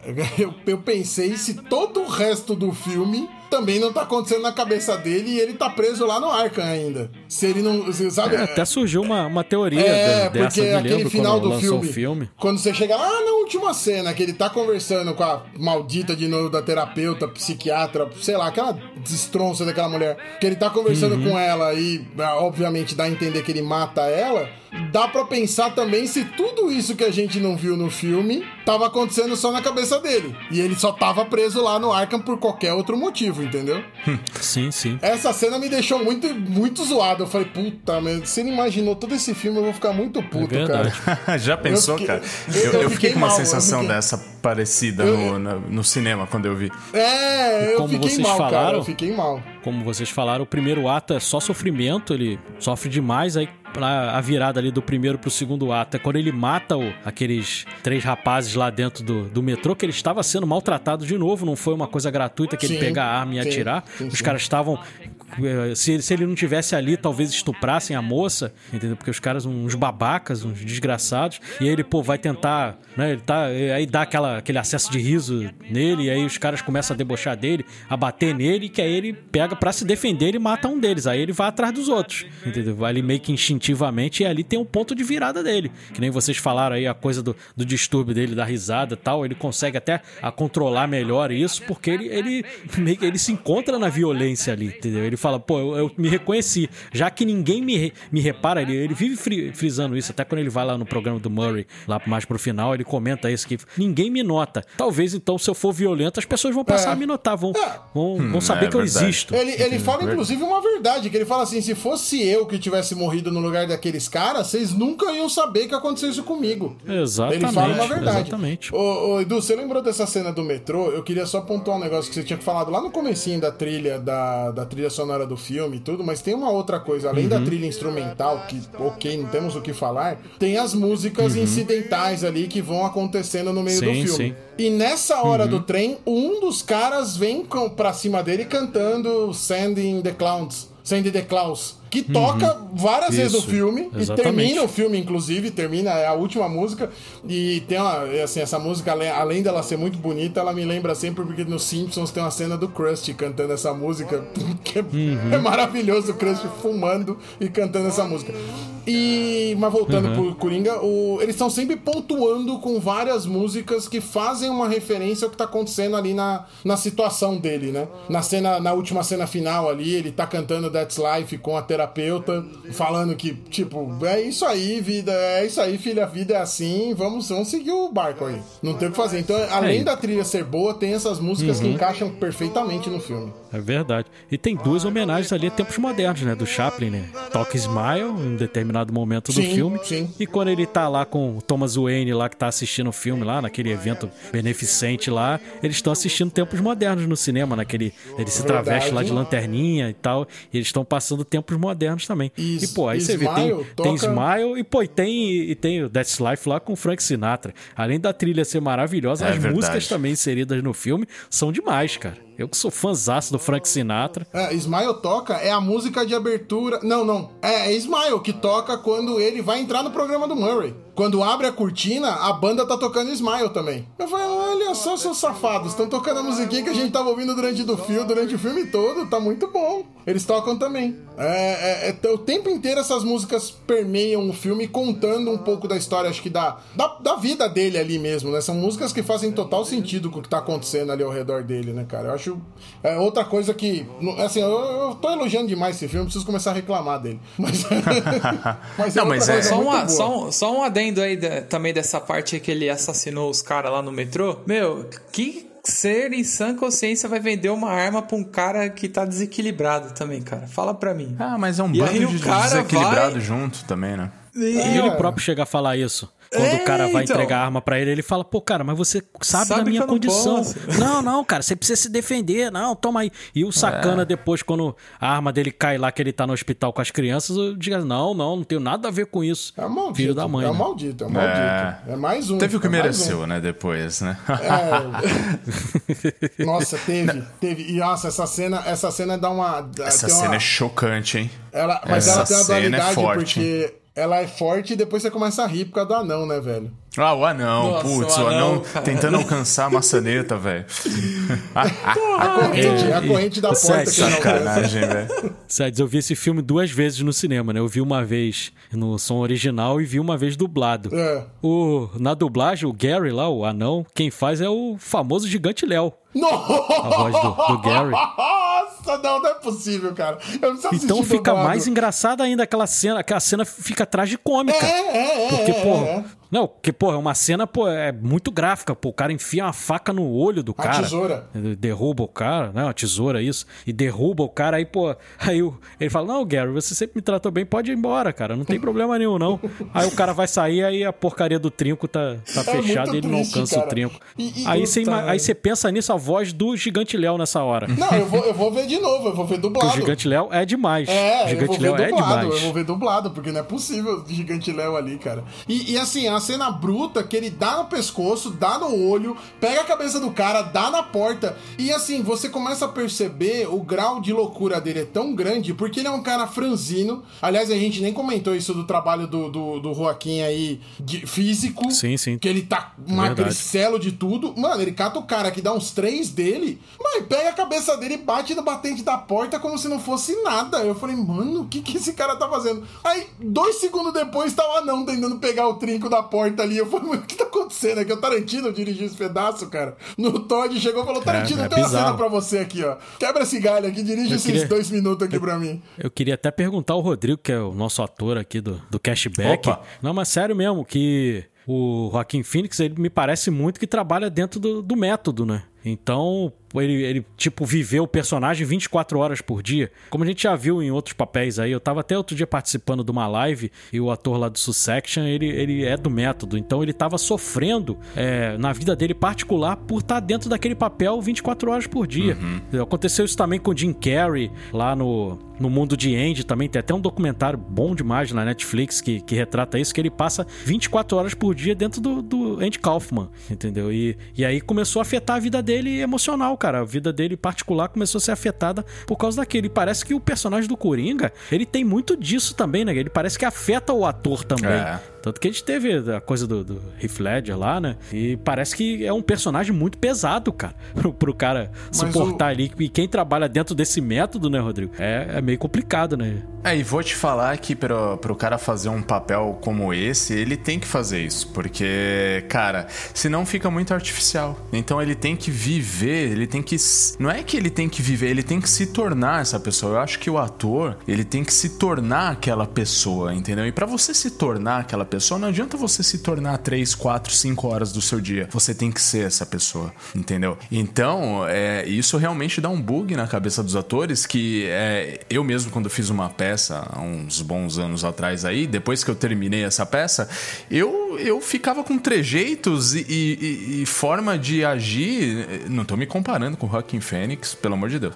Mas é, é verdade, a gente fica com os trejeitos ainda e com a forma de agir, de pensar do personagem ainda. Porque quando você busca esse tipo de, de, de forma de atuação, é, você mergulha mesmo, entendeu? Então a gente tem vários casos aí que a gente vê que os atores foram totalmente consumidos pelos personagens, né? E você vê depois ainda a pessoa continuando com algumas, né? É até uma brincadeira no meio artístico aí, no meio dos atores, isso aí, né? Que tem gente que não volta mais, entendeu? É curioso. Mas o, o Mas Joaquim fica já melhor, é meio né? pancada, né? O Joaquim já é, É, meio tem pancada, isso, né? né?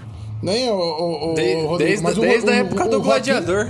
É, ele já é meio pancadão já, né, cara? Pra ele dar ruim ali não custa nada, né? É que nem É. o Jared, que nem o Jared, que eu vou falar assim só pro Edu ficar nervoso, mas o Jared é a mesma coisa, ele já é um cara pancada. Aí você vê o cara, ah, beleza, ele surtou nesse filme. Não, ele já não era, não era a pessoa mais Ah, sã desse ele já mundo, tem né? uma predisposição, né? E, e diga, é, digamos que Mas ele é mais olha- pancada que o Jared, né? Jared, sei lá, mas Não, com Jared, certeza. Jared, pra Jared deixar o. Edu, pra deixar o Jared Edu Leto. se coçando é Jared. Jared Leto.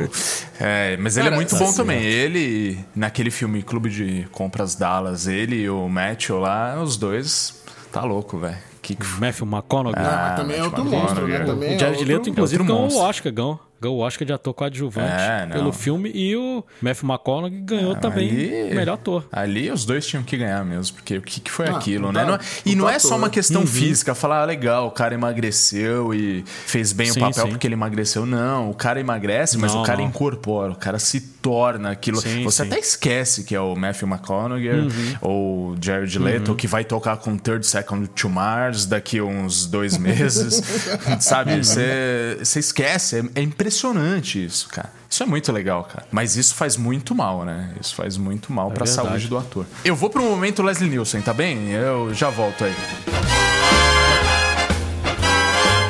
Então, só pra complementar aí o que o Rodrigão tava falando aí que o, o ator tem que incorporar o personagem aí de cabo a rabo, só uma curiosidade, o Joaquim ele chegou a perder 23 quilos, cara. Aí você imagina, pra gente perder 5 quilos, meu, o tanto que a gente sofre, o cara perdeu 23, velho. Mas outro cara que é maluco assim também, é- eu esqueci o nome dele. O Christian Bale. Christian Bale também é outro maluco ia- assim. Christian Bale também faz também, essa. Uhum. Também, Ele engorda, emagrece. Ele fez o Vice lá, que ele tava gordo demais. Que ele faz Dick Cheney lá, no filme até do Adam McKay. E naque, naquele filme lá, acho que é o Lutador, ele tá magérrimo, cara, porque ele é viciado em drogas. É, não, ele também, também. ele tá, tá cadavérico. Eu não então acho ele tão E no bom Batman ele ator. tá toradaço. É, eu não acho ele tão bom ator assim que nem o Joaquim, mas ele é um cara que se dedica. Ele é um cara esforçado. Sim, sim. Ele é um cara que também- Eu gosto dele. É. E é engraçado que eu gosto dele, cara, no, no filme que ele era criança, que é o Império do Sol lá do Spielberg. que Nossa, ele tá demais ele nesse tá filme nesse lá, que- filme? Que, se fala. Da... Sim, ele é a criança do filme, cara. Cara, ele é a criança eu, do tenho, filme. eu tenho uma, eu tenho uma história, tenho uma história curiosa com esse filme, porque eu, eu me lembro de ter assistido ele no cinema. Ah, minha, É, eu vi no minha, cinema. minha avó me levava muito aqui em São Paulo, a gente tinha o Gazeta, que é onde tem a faculdade, a Casper Libero, tinham três salas de cinema ali, né? E tinha o Gazeta, o Gazetinha e o Gazetão, que era a cena, ah, o cinema grande. E eu sempre, sempre- a gente sempre ia lá, porque era perto do metrô, pra gente era muito fácil, minha avó me levava sempre pra ir ver Trapalhões, pra ir ver todo mundo de filme. Aí saiu esse que era do Spielberg, eu criança, ah, vamos ver o filme do Spielberg, vamos ver o filme do Spielberg. E era esse filme, meu amigo. Assim, eu, eu, eu não vou perguntar se você gostou, porque eu já sei que você deve ter gostado. Mas eu queria sair daquele cinema, cara. É uma criança vendo aquele filme. Eu falei, meu Deus do céu, que filme chato. E até hoje eu já parei pra ver de novo. Eu falei, puta, eu tenho que ver esse filme de novo, velho, pra saber se o filme é ruim, o filme é bom. Eu não consigo, porque aquele ranço de, de criança preso na sala do cinema e o filme não acabava. Eu falei, meu Deus do céu, não dá não. Ainda um dia eu ainda vou, Ai, ainda- eu vou assistir esse filme, cara. Eu ainda vou assistir esse filme. Esse Edu. filme é espetacular, cara. Não duvido. Assista com o seu olhar de É, adulto não agora, cara. assistir, O, filme é você. demais. É um dos filmes. É um filme muito pouco falado do Spielberg, cara, mas é Tô maravilhoso. curioso, que filme é esse aí que vocês estão aí, falando? Império o do Império Sol. do Sol. Ah, sim, sim, sim. Tá, beleza. Filmaço. E aproveitando aí que o Rodrigão voltou do nosso momento Leslie Nielsen. Que alívio, é, eu Edu.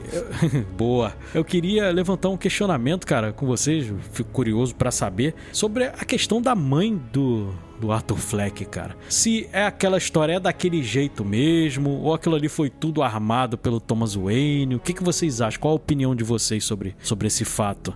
Cara, é, é- isso daí é de se pensar, né? A primeira vez que eu assisti ele no cinema, eu falei, não, não, no primeiro momento ali eu falei, caralho, mano, o cara é irmão do Batman, não é possível, né? Dá E um aí, bug, né, é, Beto? Dá um bug total, cara. Você fica meio. Você não fala, é nada do que a "Caraca, gente sabe da velho." história, né, meu? Nada, nada que a gente aprendeu, que a gente sabe desse porra desse personagem. Agora vem tudo por água abaixo diferente. Mas aí depois, quando é, ele vai atrás lá, eu não sei se ele teria todo esse poder pra poder plantar informação, tudo lá tal. Fica uma incógnita aí, né? Vamos ver o que, que pode aparecer aí no. no 2, né? Vamos Mas ver. será que vai ter dois? Ah, eu acho que vai, hein, cara. Tá, tem bastante informação na internet. Inclusive, É? não sei se é Tomara. fake news. não sei se é fake news, mas o nosso Duende Verde aí, o Will- William Defoe, né? O, o Eduardo aí que sabe pronunciar aí bonitinho. Ele falou que ele gostaria de participar aí de uma sequência, cara. Você imagina esses dois malucos aí fazendo um filme Tá do louco, Coringa. velho. É muito maluco junto. bom, né?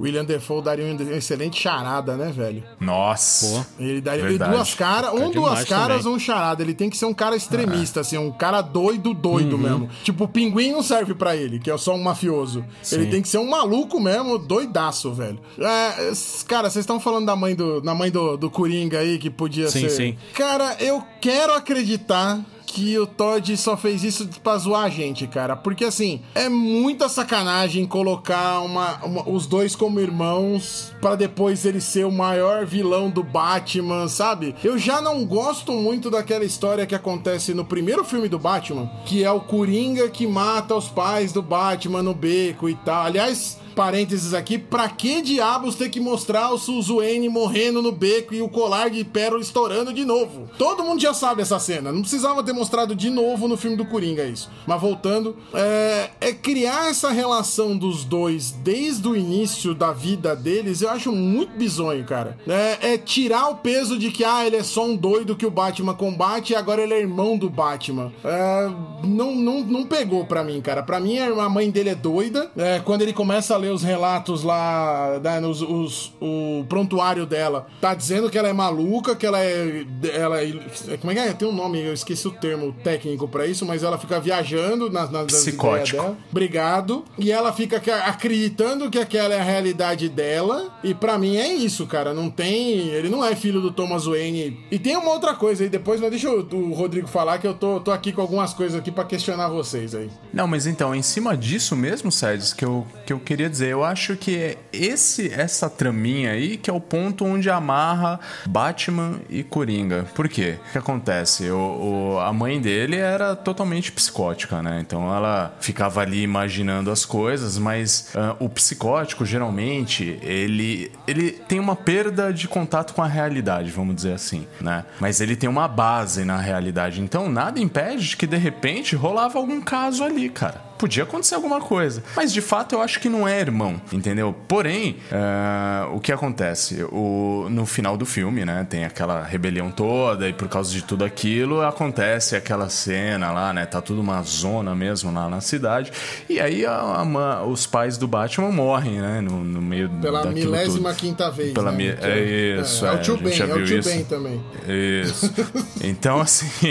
Então, assim. Então é aí que o o Arthur Fleck, para ele, o cara é um, um FDP, né? E depois ele descobre que o, o Batman é o Bruce Wayne em algum momento. E o, e o Bruce Wayne cresce e sabe que tudo aconteceu muito porque começou ali com uma história do tal do Coringa e não sei o que. E aí ficou uma loucura e tal. Então é aí que acho que, que cola a história deles ali, né? Que amarra a história deles. E o Arthur Fleck, ele tem, né? Esse comportamento muito mais psicótico do que psicopata, né? Porque tem até essa questão dele imaginar a vizinha dele lá, né? Ele conhecia a vizinha de fato, porém ele não teve aquela história com a vizinha de ficar com ela, dela ir assistir ele e tudo mais, de ter um relacionamento com ela. Mas ele, ele tinha uma base na realidade ali, então ele tem um comportamento, o Arthur Fleck, muito mais psicótico do que de psicopatia mesmo. Né? A, que a psicopatia a é baseada né? mais na, na, na, desordem da personalidade, né? Do, do cara não ter empatia. Depois ele se torna, ok, né? Mas mas de princípio ele é muito mais psicótico, ele imagina as coisas, né? Ele tem alucinações. Mas a, a mãe do a mãe dele também tem um pé na realidade, porque ela trabalhou uhum. lá com o Zoene. Então, Sim, assim, exatamente. Ela não tá, ela não tá, ela não viajou a história inteira,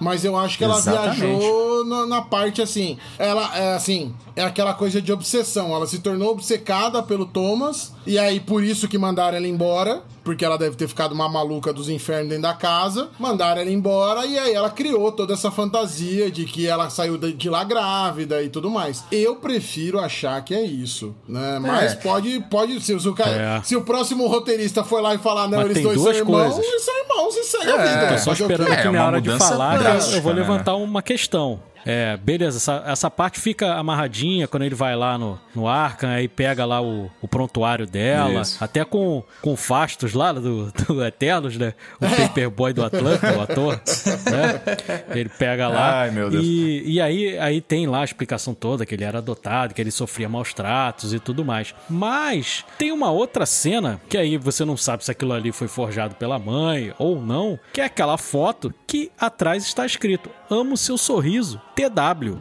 Verdade. Então. Né? Sim. Rasga, né? Essa cena. Mas fica uma foto, né? ambiguidade né? na situação. Você não sabe se aquilo ali foi forjado pela psicose da mãe e ela própria redigiu aquilo ali, ou se foi o Thomas Wayne. Mas, cara, Edu, TW, eu acho né? que isso foi tudo de propósito para deixar a gente com essa dúvida. O, sim, fi o sim, filme foi é pra feito para sair assim. Vocês não sabem o que aconteceu. Sim, Pode sim. ser que eles. Sim, mas o legal é isso. É, é não, não é eu ruim. acho isso muito legal deixar em aberto. O filme não precisa te, te dar todas as respostas. Exato, e a gente Você, falou disso é. em Round 6, né? Até pra gerar essa, essa discussão, exatamente. Você não queria, precisa ter todas as respostas. Queria perguntar eu acho interessante. Vocês. O Beto comentou aí que a gente pode ter uma sequência. Uh, nessa sequência, será que já caberia um Batman? E a minha segunda pergunta é: A diferença de idade dos dois, a diferença de idade dos dois vai ser um moleque batendo no velho. É. Porque o, Isso é o um Bruce, ponto o Bruce tem me- a ser considerado. O, o Coringa certeza. ali tá dos seus, dos seus 30 anos ali. Eu posso falar que ele tá na casa dos 30 ou ele é mais É, velho eu, diria, que isso? eu diria uns quarentão, né? Mas É, eu não falo- vamos eu não sei se- pensar é, que... tá Não, pro filme é, é uns 30. Vai, Pro filme é uns tem 30, liberando uns 30. anos ali, vai, uns 30 anos ali. O, o Uhum. Bruce tá com 8. Ele não chegou nem nos 10 anos, porque a gente sabe que ele perdeu os pais antes dos 10. Sim. Aí a gente tá falando que ele vai, vai treinar e não sei o que. Ele volta daqui 12, né, sei lá, daqui 12, 15 anos ele volta. Uhum. Cara, já é, já é um senhor de seus 45. Tá, tudo bem, eu tenho 40. Vai, o, o Edu tem 44. Já é um senhor eu da minha idade. 42. É o senhor da Uhum. minha idade. Vê um moleque treinado no Japão por todo mundo, um ninja de. um ninja vestido de morcego, dá uma surra num, num cara, velho. É meio esquisita essa É. diferença de idade dos dois ali. Eu, achei meio estranho. Eu vou ser sincero que eu, pra mim, pra mim encerraria nesse, nesse filme. É, eu acho tá também. concluído. Eu- Eu, não, eu não assim. gostaria de um 2, um dois, não. Por mim, ficaria só nesse filme mesmo também. e não precisa encaixar com o universo compartilhado. Entendeu? Pelo ele filme, ele de se Deus. basta. É, é, Esse não. filme se basta, cara. Ainda mais que esse universo da DC aí, pelo É. amor de Deus. Foi até uma excelente escolha jogar lá para os anos 80 pra não ter É, Super-Homem, sim, sim. Zack Snyder, Sim, não sim, certeza. É, porque o universo compartilhado da DC é uma bagunça. Nossa Senhora. Meus amigos, deixa, deixa, eu, deixa eu trazer uma, mais uma questão aí. Quando apareceu Uhum. a mãe dele mais nova ali, não sei vocês, mas ela não parecia a Sarah Connor, cara? Parece. Ela me lembrou, ela me lembrou. ela me lembrou. lembra, Parece. lembra É assim. verdade. Ela parece Muito parecida, cara. Ela- não, mas ela- n- não tem Agora- uma parte lá no Exterminador que ela também tá num. Uhum. É, como, num sanatório também? Sim, cara? sim, sim. É no 2, no começo do 2. Sim, sim. É, é Nossa, a cara, mesma, é a muito. mesma circunstância, é a mesma situação. É a mesma situação das Uhum. duas ali. Com certeza Será que foi uma rolar. referência ali? Só que- um Ah, deve easter egg, rolar. É, algo só que a assim? Sarah Connor não, não tava delirando, né? A Sarah Connor realmente tinha acontecido. Mas o médico não sabia É identificar diferente. isso. Pro médico, É. as duas são doidas. E, é- e aí, eu queria levantar uma questão com vocês sobre. é, até comentei em off e ia guardar pro episódio, que é uma determinada música que toca lá naquela escadaria quando ele tá dançando Maravilhosa lá. cena. Que é uma cena bem, bem icônica, Icônica. que aí toca aquela música. Essa cena é. Essa, essa cena vendeu o filme, né? Essa música é muito famosa pra quem acompanha basquete, principalmente ali nos anos 90. Essa música era tocada em todos os ginásios de basquete no intervalo do jogo ou quando pediam tempo, tocava essa música, que é o Rock and Roll Part 2 Part Two. do Gary Glitter. Gary Glitter, que fez essa isso música, mesmo. que fez essa música. Só que essa música, ela foi banida de todas as quadras de basquete e de todos os eventos americanos a partir de 1999. Por quê? Porque o Gary Glitter foi descoberto que ele é um pedófilo filho da mãe, que tinha estuprado criança de 10 anos, entendeu? Ele foi preso em vários lugares do mundo, entendeu? E descobriram ele com material de, de crianças, é, é, pegaram ele em tentativas de estuprar criança, entendeu? Então, um cara é um desgraçado, entendeu? E aí eu fiquei pensando, por que que o Todd Phillips resolveu justamente botar essa música na cena do filme? Uma música que estava banida, praticamente banida nos Estados Unidos por causa do, do autor dela, que é um, Mas não, um sacripanta. é, não é um- associação de um um maluco sem vergonha, com né? Pode ser. É, mas eu acho que são coisas diferentes, né? Pode ser. Porque a pedofilia já é uma coisa que vai muito além, né? É. Eu, eu confesso que quando eu escutei, porque é uma música muito conhecida, pô, Sim. eu sou um fã de basquete. Então essa música tocava em todos os ginásios e eu gostava demais, porque a música é boa. Inclusive ela toca também num filme, que eu não sei se vocês viram, que é um filme chamado Ou Tudo ou Nada, que os caras são da Inglaterra e eles, eles começam, pô, tá todo mundo duro, desempregado ali na Putz, região eles vão fazer da strip, Inglaterra eles vão e fazer eles vão strip. fazer striptease. É. E é tudo coroa, o barrigudo, Sim, sim. o outro, o outro que pô, tem a manca da perna, entendeu? O outro é muito magro. Eles são todos não são padrão assim de beleza. E eles vão, vão trabalhar com striptease e aí toca essa música também no filme, entendeu? Mas Só é que que o filme é esse, um pouco mais é, antigo esse- antes de esse terem daí- descoberto é, esse, caso, daí né? ainda tudo bem, porque esse filme ninguém sabia de nada. Sim, sim, Mas o é do anterior. Coringa pode ser Mas é- maluco com maluco. Ele falou, É. "Ah, vou pegar a música de um doido pra falar do outro doido. É, tá- o, Todd, o Todd Phillips foi bem, né, bem audacioso, em Audacioso, colocar essa eu música. E foi muito comentado, como você falou, Sed, foi muito comentado na época que tinha incluído essa música justamente por causa desses casos de pedofilia. Só que não não tinham comentado que essa música era um fenômeno no basquete. Tocava em todos os ginásios. É, eu lembro de ter lido alguma coisa muito ampassando sobre o caso. Eu, tanto é que eu te falei, eu não lembrava exatamente os detalhes aí do, do porquê da música. Mas é, eu acho que o Todd arriscou. Falou, mano, vou botar a música de um doido outro doido. Eu, inclusive, achei que iam tirar essa música nas versões de streaming, porque hoje no streaming você consegue fazer essas edições e tal, e deixaram. Eu assisti hoje, Uh, e, e, deixaram, tá lá a musiquinha bonitinha, certinha. Mesmo porque acho que a dancinha dele não combinaria tão bem com qualquer outra música, né? Porque encaixa Puts, grila, aquela ali. dancinha. É, já- sem já contar que eternizou. aquelas escadarias se tornaram A um, cena em si é perfeita. um, um ponto turístico ali, Isso. né? Sim, foi, sim. Foi feita Rodrigão, no eu- Bronx, A cena em é Nova York. perfeita. Eu, eu ia comentar que. é perfeito. eu ia comentar que essa escadaria aí ficou, acho que, tão famosa quanto a do rock, cara.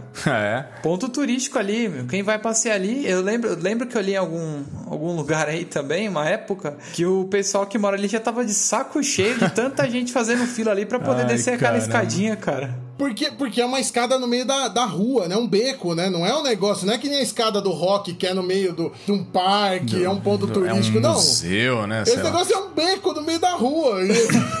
A galera fez de ponto turístico ali, né, velho? É foda isso. Puta merda, cara. Agora, deixa eu comentar Eu um sou- negócio com vocês que eu tô aqui guardando desde o começo Fala. da sacanagem, Fala, da sacanagem que a dona Warner fez com esse filme. Esse filme, ele, pra mim, eu, no meio do filme eu falei: não, você não fez essa, essa maldade com a gente. Ele é muito bom porque ela juntou três coisas. Ela juntou o rei da comédia, ela, Warner, porque é a dona do negócio, né? Mas aí põe na culpa do. põe nas costas do Todd, do Todd Phillips. Tem o rei da comédia, só que boa parte desse filme é baseado na piada mortal. Que conta a história do Coringa.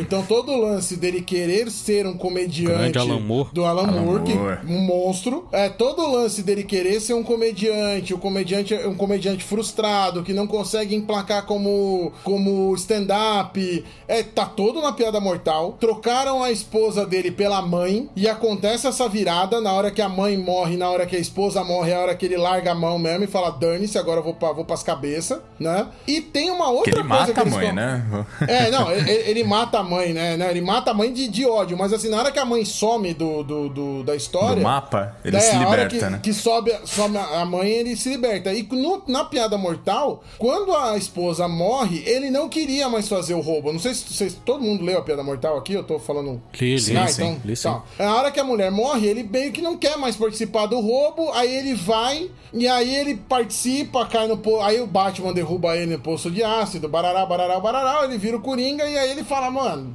agora não tem mais nada na minha vida. Ele enlouqueceu de vez. Tem isso no filme, a gente não pode não deixar de ver. E tem uma outra coisa no filme que é a, assim, a, a espinha dorsal desse filme é o Cavaleiro das Trevas. Não tem, não tem como negar. Toda a narração do filme que faz o contexto da Gotham que a gente tá vendo é passado via jornal. A gente tem isso que o Frank Miller faz e naquelas páginas inteiras que são dois jornalistas conversando e tal. A gente ouve a narração, porque toda hora alguém liga uma televisão e começa: Puta, o clima tá quente, os lixeiros não estão recolhendo lixo, Gotham tá um caos e não sei o que. Vai crescendo isso no filme, igualzinho. Super ratos. É, igualzinho acontece nos quadrinhos. É igualzinho. A gangue do Coringa Sim, é a sim. gangue dos mutantes, que começa a achar um líder e começa a se, se rebelar contra a cidade. Só que eles tiraram o Batman. Não tem o Batman no, no, no rolê. É, é o surgimento do Coringa. Quando eu realizei isso, eu falei, sua filha da puta. É por isso que esse filme é tão bom. Você pegou só três histórias muito boas, pegou ali e falou, ah, beleza, esse filme aqui, essa, essa relação do De Niro com, com o Jerry Lewis é muito boa, vou pegar isso aqui. Ah, a Piada Mortal, que é o surgimento do Coringa, tá, é muito, é a melhor história do, do, do, do- Coringa, vamos pegar aqui. Sim. Ah, e qual é melhor história do Batman, Cavaleiro das Trevas? Vamos pegar aqui e botar nesse filme. Foi, porra, Warner, aí não tem como você não gostar do filme, né? aí não dá pra não Apelaram. É verdade. Porra. Eu olhei pra trás aqui, tô vendo as duas aqui. É, jogou. Atrás ela jogou com, com, com- Ela pegou fez o buraco de Ice Ice, pô. Ela pegou, tinha todas as cartas boas na mão dela. Quando tinha como ela não fazer filme bom, cara. Fui, fui só eu que notei É, isso durante o decorrer do filme, assim. Não, é isso, é isso mesmo. E, e não teria como, realmente não teria como acontecer esse filme sem essas duas outras obras ali escorando, cara. Nossa, O filme, é- não tem, não tem como. Eu, eu já, eu, no meio do filme eu me peguei rindo. Porque eu falei, Não é três obras, né, Eu-. Uhum. é, no, no- meio do filme eu me peguei rindo. Eu falei, não é possível que a Warner fez isso comigo, cara. Sim, sim. E aí vai até a hora que, que a cidade vira aquele caos todo, né? Que, que... Aí eu falei, cara, é isso mesmo. Só faltou aparecer o Batman no cavalo. É verdade. com a tocha na mão e vindo Yeah. no cavalo. Eu falei, só tá faltando isso desse filme, pô. Vocês são muito cara de pau fazer isso na cara da gente, assim. Nem disfarçar. E agora eu queria discutir com vocês a cena lá do programa de televisão. cara. Nossa. Nossa, Que, meu Deus do céu, que cena, hein? Nossa. muito Que boa, cena. Ela, cara. ela é boa do início ao fim, cara. É. Ela é perfeita, essa cena. Toda É a preparação pra ela, né? É verdade. Sim, sim, cara. Ela é demais, cara. Desde o do, do camarim lá, eles Sim. conversando, Uhum. tudo mais, que ele. Eu ainda vou que ele já além tinha do... fugido do policial. E, Eu acho e, que é porra, desde tava quando ele recebeu adrenalina. o convite, cara. Quando ele recebeu o Ah, sim, convite lá ele no. lá. Que ele tava. ele tipo, tava lá deitado de cueca. Porra, ele tava dentro da geladeira, cara. Ele dormiu dentro da geladeira. foi Dentro pra cama. foi foda. Puta que pariu. Ele foi pra cama e tava com a mão dentro da cueca ali na hora que ligaram. Eu não sei o que ele tava fazendo, mas ele tava com a mão dentro da cueca. Não vamos entrar nesse mérito, Tava né? dando uma, uma coçadela e aí recebe a ligação e aí tem aquela cena toda lá com os policiais no metrô e tal, que vão pegar ele e acabam não conseguindo pegar. E, e aí tem a cena com, com o De Niro, que, pô, De Niro arrebenta. E, uns momentos antes, quando ele que surge a ideia de convidarem o, o Arthur Fleck pra participar do programa, que ele passa aquele vídeo lá do- dele lá na, na casa de comédia lá Sim. tal, que aí ridicularizam ele, que aí surge pela primeira vez o nome Joker, né? Isso. Ele faz uma, uma gracinha lá e é a primeira vez que o, que o personagem lá, o Murray, pronuncia o nome Joker. É bem interessante essa parte também. E aí culmina lá ele, ele indo realmente ao programa, já não é mais uma imaginação, pelo menos é o que esperamos, né? Ah, é. Que tenha acontecido E era um mesmo. sonho dele, né? E aí tem, Participar desse e tem programa. aquela discussão dos dois ali e, o, e a todo momento o personagem do De Niro, Murray, tá querendo ridicularizar novamente o Arthur Fleck e o Arthur Fleck fica pau da vida e entendeu? E aí começa a falar sério com, com o Murray. E aquele diálogo deles ali, cara, é fantástico. Putz, é uma cena muito foda, cara. Essa cena ela surpreende, né, cara? Porque ele na coxia ali, atrás, atrás da- das cortinas ali, dando aquela dançadinha dele, aí ele entra. Puta, que entrada, né? Ele dando o selinho Se na, na preparando, tiazinha. né? Sim, Não, sim, de- a tiazinha fica com os braços abertos assim, não sabe o que fazer. né? Demais essa cena, cara. Tô até arrepiando de falar aqui agora. A gente Putz. tá esquecendo de um detalhe. Essa cena que você lembrou, Rodrigo, puxa uma outra coisa que acontece no decorrer do filme e a gente não se atentou. A gente não comentou, na verdade, né? Que todas as vezes Diego. que acontece que, que ele está migrando pro lado do Coringa, que ele tá se tornando o Coringa, ele dança.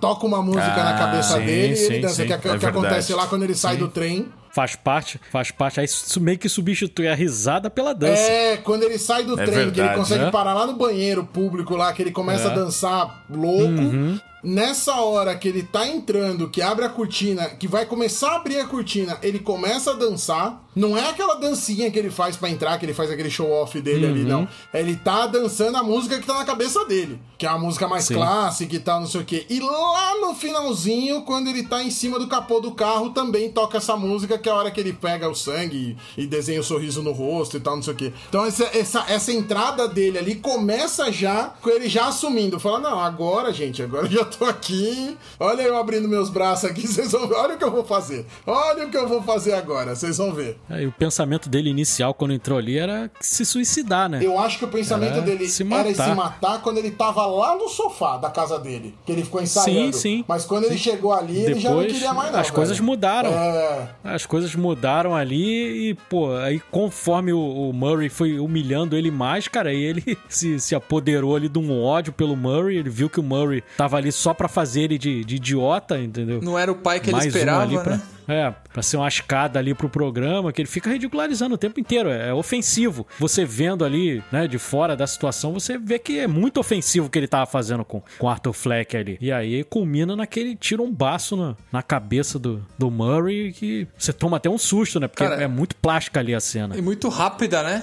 Muito rápida. Tipo o velho oeste ali. Sacou o bagulho, pá! Muito rápido, cara. Eu achei Imagina. que ele fosse matar a véia. Eu achei que ele fosse matar a véia e fosse matar o outro cara ainda. É, acabou que ele. É, ele só, Só matou, o matou Murray, o cara mas e depois que deu, uma, um deu mais uns pipoco, deu mais uns pipoco pra cima dele depois, e aí acabou ali a coisa, ele foi preso, né? E, Nossa, e aí acaba tendo o acidente lá do, cara, ele do- dentro de do carro, carro, e tal, e ele consegue escapar. Ele, ele dentro do carro, cara, ele olhando aquele caos instaurado na cidade. E ele feliz da vida, a cara de felicidade É, dele, e você cara. vê ele feliz Né? pela primeira vez. Do- no filme todo, você só viu ele desgraçado, só viu ele se ferrando, só viu ele tomando a cabeça. Naquele momento você vê ele feliz. Você fala, cara, ele tá feliz com esse cara. E realmente ele é um doido. É que ali ele vê todo mundo exaltando o feito que ele fez e todo mundo pela causa ali e tal, então ele se sente pela primeira É, vez no notado. filme ele se sente exaltado, né? É, ele foi notado, Foi cara. notado. É, ele virou alguém. Ele, ele não é mais um párea da Passou a ser sociedade. enxergado. Exato. Inclusive, é cu- verdade. inclusive curioso ele já pintado, né, com aquela essa pintura que é assustadora, né, de Coringa, né, que foi inspirada até num, num, num, num- num famoso aí, né, num, num assassino famoso, né, esqueci o nome dele agora. É, é o John Wayne Gacy, é um é um assassino aí famoso do- dos anos 90 aí, enfim, ele ele Esse, esse louco aí matou, Rodrigão. Matou 30 pessoas aí, cara. que Esse você tá cara? falando aí. É, esse então, aí. é um psicopata conhecido lá, né, nos Estados Unidos. E ele, cara, Sim. ele vai como um palhaço mesmo, né? Você quer um palhaço? Tá aqui um palhaço pra É. você, então. Vemos e convenhamos, pô, palhaço assusta mesmo, cara. É um bagulho Assusta, bizarro, cara. cara. Eu, Palhaço assusta. eu, quando, quando eu era criança, cara, eu me cagava de medo de ver palhaço, cara. Pra mim aquilo ali não, não transmite felicidade nenhuma, transmite tenho- uma, é, É, meio uma estranho. tristeza absurda, Eu cara. tenho- Cara, eu, eu, eu, eu lembrei de uma coisa, porque na época dos anos 90 lá, ó. tinha Já um negócio aí falar. que, Da que Kombi? falava que. Exatamente, Rodrigo. Os palhaços da Kombi, cara. Você lembra disso? Lembro, pô. Você é louco, velho. Eu morria de medo disso aí. Pegava a minha mãe não deixava eu ficar no portão nem a pau, cara. Passava umas Ah. Kombi branca na rua. Ah, Minha mãe, entra É. pra dentro, entra pra dentro. Cara, e falavam que era uma Kombi com cortininha. Uma vez eu, eu saí assim e tinha uma Kombi com cortininha rapaz, eu corri tanto na minha vida. Que sacanagem com a criança, né? Porque isso era uma fake news, né, cara? Sei lá, eu Fake tenho. news dos eu anos tenho 90. um, eu tenho um colega que ele tem pavor de palhaço, cara. Eu trabalho no hospital e tem aqueles mestres do sorriso e tal. Às vezes eles passam pra fazer Uhum. algum evento lá. O meu amigo ficava desesperado, cara. Eu falo, meu, como é que você com 30 anos nas costas tem medo de palhaço? Ele falou, meu, não sei, cara. não- Ele ficava impaciente, cara. É- eu nunca vi um negócio é desse. Eu, eu tenho, e eu E o falo pra vocês que a culpa de eu ter medo de palhaço é do It, que eu assisti o It eu era criança, a primeira versão. Última obra-prima do medo. Opa, e realmente é, viu? Realmente é, porque isso rendeu até os 30 e poucos anos aí eu não poder chegar perto, a ponto de eu ter ido na Toy Show ali da, da Augusta ali, que o, o Rodrigo conhece ali bem a loja. Opa. E na parte de cima dela tem uma fantasia do, do, do It, do Pennywise novo, inclusive. Eu, eu fui com a, com a minha digníssima, a gente entrou na loja. Quando eu vi, eu não conseguia passar perto da fantasia. Eu tava realmente, falei, não dá, eu não consigo passar. E eu sou quase dois do tamanho da fantasia. E eu não conseguia passar perto dela. E aí, aí eu assisti o novo filme, assistia, né? Na verdade, eu assisti até o segundo, não assisti o primeiro. Aí passou. Eu falei, ah, mano, puta, esse Pennywise é muito zoado, velho. Pelo amor de Deus. Aí, aí começou a aliviar um pouco. É. Mas o palhaço. É que o Pennywise do o Pennywise do Tim Curry é muito assustador, cara. Demais. É muito bizarro. Bizarro. Eu acho muito pior do que, do que esse novo aí, do, dos Skarsgård aí. Apesar de ser meio bizarro, o cara fazer aquele olho meio esquisito e tal, mas e aquele sorriso também, mas o do Tim Curry é muito mais assustador. É, não, mas Muito mais agora, bizarro. agora passou, mas eu entendo. Todo mundo que fala que tem medo de palhaço, eu falo, tô, tamo junto. Eu tô com você aí, que eu não, não recrimino ninguém, não. Realmente é um bicho esquisito. Isso aí. Realmente é um, é um cara esquisito, velho. E aí, pra gente fechar antes da nota, tem aquela cena final, né? Lá com, com a terapeuta lá, e aí depois você só vê ele saindo com os pés todos sujos de sangue, e aí termina o filme. Ele correndo lá, o pessoal correndo atrás dele, e aí termina o filme. A cena também E bem. tocando Death E Life. tudo branco, né? Aquele com, é, e aquele contraste, né, do, né, do branco com, com a- ele pisando com peças de sangue, dá aquele contraste ali bem legal na fotografia e, é- e aí encerra o filme, né? E Demais. eu, eu acho legal ali também que a gente tá vendo ele matando, ele sendo Coringa sem a maquiagem, né? Ele tá sem a maquiagem naquela hora ali. Ele matou ela, você fala, tá bom, a maquiagem é só pela zoeira mesmo, não é, não é, não é por nada não. Ele tá na maquiagem, mas só pela zoeira. Ele gosta, ele, ele é louco sem ela também. Porque a gente tá acostumado a ver o Coringa sempre agir maquiado, né? Sempre com a cara branca, em que algumas coisas não é, não é maquiagem, algumas versões não é maquiagem, outras são. Mas ali, ali a gente vê ele psicopata mesmo. Você fala, não, ok, é só um psicopata. É só um psicopata, entre aspas, tá tudo certo. E, e vocês acham? Porque eu não consegui defender, identificar isso, mas ele matou aquela vizinha, cara? Não, não. Não tem nada Eu que, não que tem não. nada que diga que ele fez isso. É, não. Então, então, então a não. gente pode, pode embora acreditar aí que, por exemplo, esses ataques psicóticos dele só dá quando ele se sente ameaçado, então. Por enquanto, né? É o comecinho É? da carreira dele, né? É o comecinho da carreira dele. Sim, sim. Tudo pode acontecer dali pra frente. Mas aí realmente nada leva a crer que ele, que ele chegou a matar. É, se ele fosse realmente, se ele não. fosse realmente o Coringa maluco do, do jogo, por exemplo, que o Mark Hamill dubla e tal, ele teria matado a véia e o cara no, no programa de auditório. Ele teria matado Uhum. sim, os três. sim. É, teria passado o rodo em É. geral. Sim, no, no anão. Ah, teria matado o Sim. anão. Teria matado o anão. Exatamente.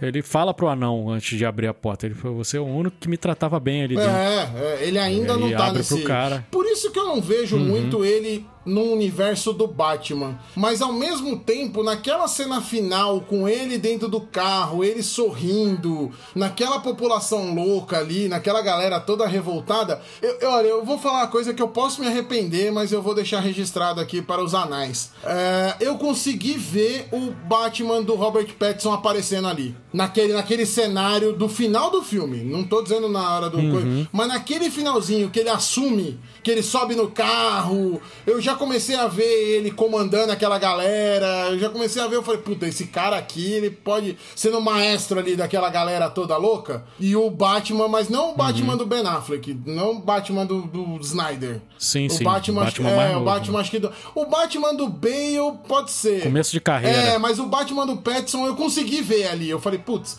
assim, obviamente a gente Faz não mais viu, sentido. A gente É. não viu o filme, né? A gente não sabe o que, que nos espera aí Uhum. do, do The Batman, mas, mas Uhum. o- eu espero que seja alguma coisa boa, tanto quanto foi esse filme do Coringa. Mas é, pelo trailer eu consigo ver o Robert Pattinson chegar e falar, mano, o que que esse cara tá fazendo? Eu vou ter que pegar esse cara agora de algum jeito, aqui na porrada, sabe? É isso aí. O que a gente sabe do Batman é que vai ter aí próximo de 3 horas de duração, né? Isso já foi revelado. Nossa. Então, O que Vamos aconteceu lá, com os filmes de... vamos- O que aconteceu com os filmes de 90 minutos, de 120 minutos? Pois o é, ah, isso não existe mais. Poxa Isso não vida. existe mais. Ficam, ficam ali restritos aos serviços de streaming Mas mesmo. você sabe, agora só, Não rola só- mais. Só, fazendo um comentário a respeito do tempo de duração dos filmes. Quando você fala de um filme, por exemplo, ah, Vingadores, que é um filme gigante, tem herói pra caramba, tem um monte de gente pra aparecer, o filme da Homem-Aranha tal. Beleza, a, Ma- a Marvel tem crédito, mas a Marvel não faz isso com o Homem-Formiga, por exemplo. O filme do Homem-Formiga é um filme começo, meio fim, acabou, é uma hora e meia, uma hora e quarenta e acabou o filme, beleza. Ela não faz isso com todo o filme. Agora a DC tá achando que é assim. Ah, não, Liga da Justiça tem quatro horas, o Batman pode ter três. Ô, gente, vocês não têm essa moral toda pra fazer um filme de três horas assim. Vocês não estão com essa moral tão boa com os fãs. Ah, mas é que o. Homem-Formiga também, né? Não, Não o que dava eu tô, pra o que fazer eu tô um. querendo. Não, mas o que eu tô querendo dizer, Rodrigo, é que não são todos os filmes que você bota três horas. O, o Sim. Soldado Invernal não tem três horas de duração. Os Homens de Ferro não tem um filme com três horas de duração. Então, tipo, não precisa você ter to- todo o filme. Ah, agora pra eu fazer um bilhão de, de dólares eu tenho que ter um filme de três horas. Porra, gente, dá um sossego pra gente também, né, cara? É, eu, eu particularmente, particularmente, eu também não,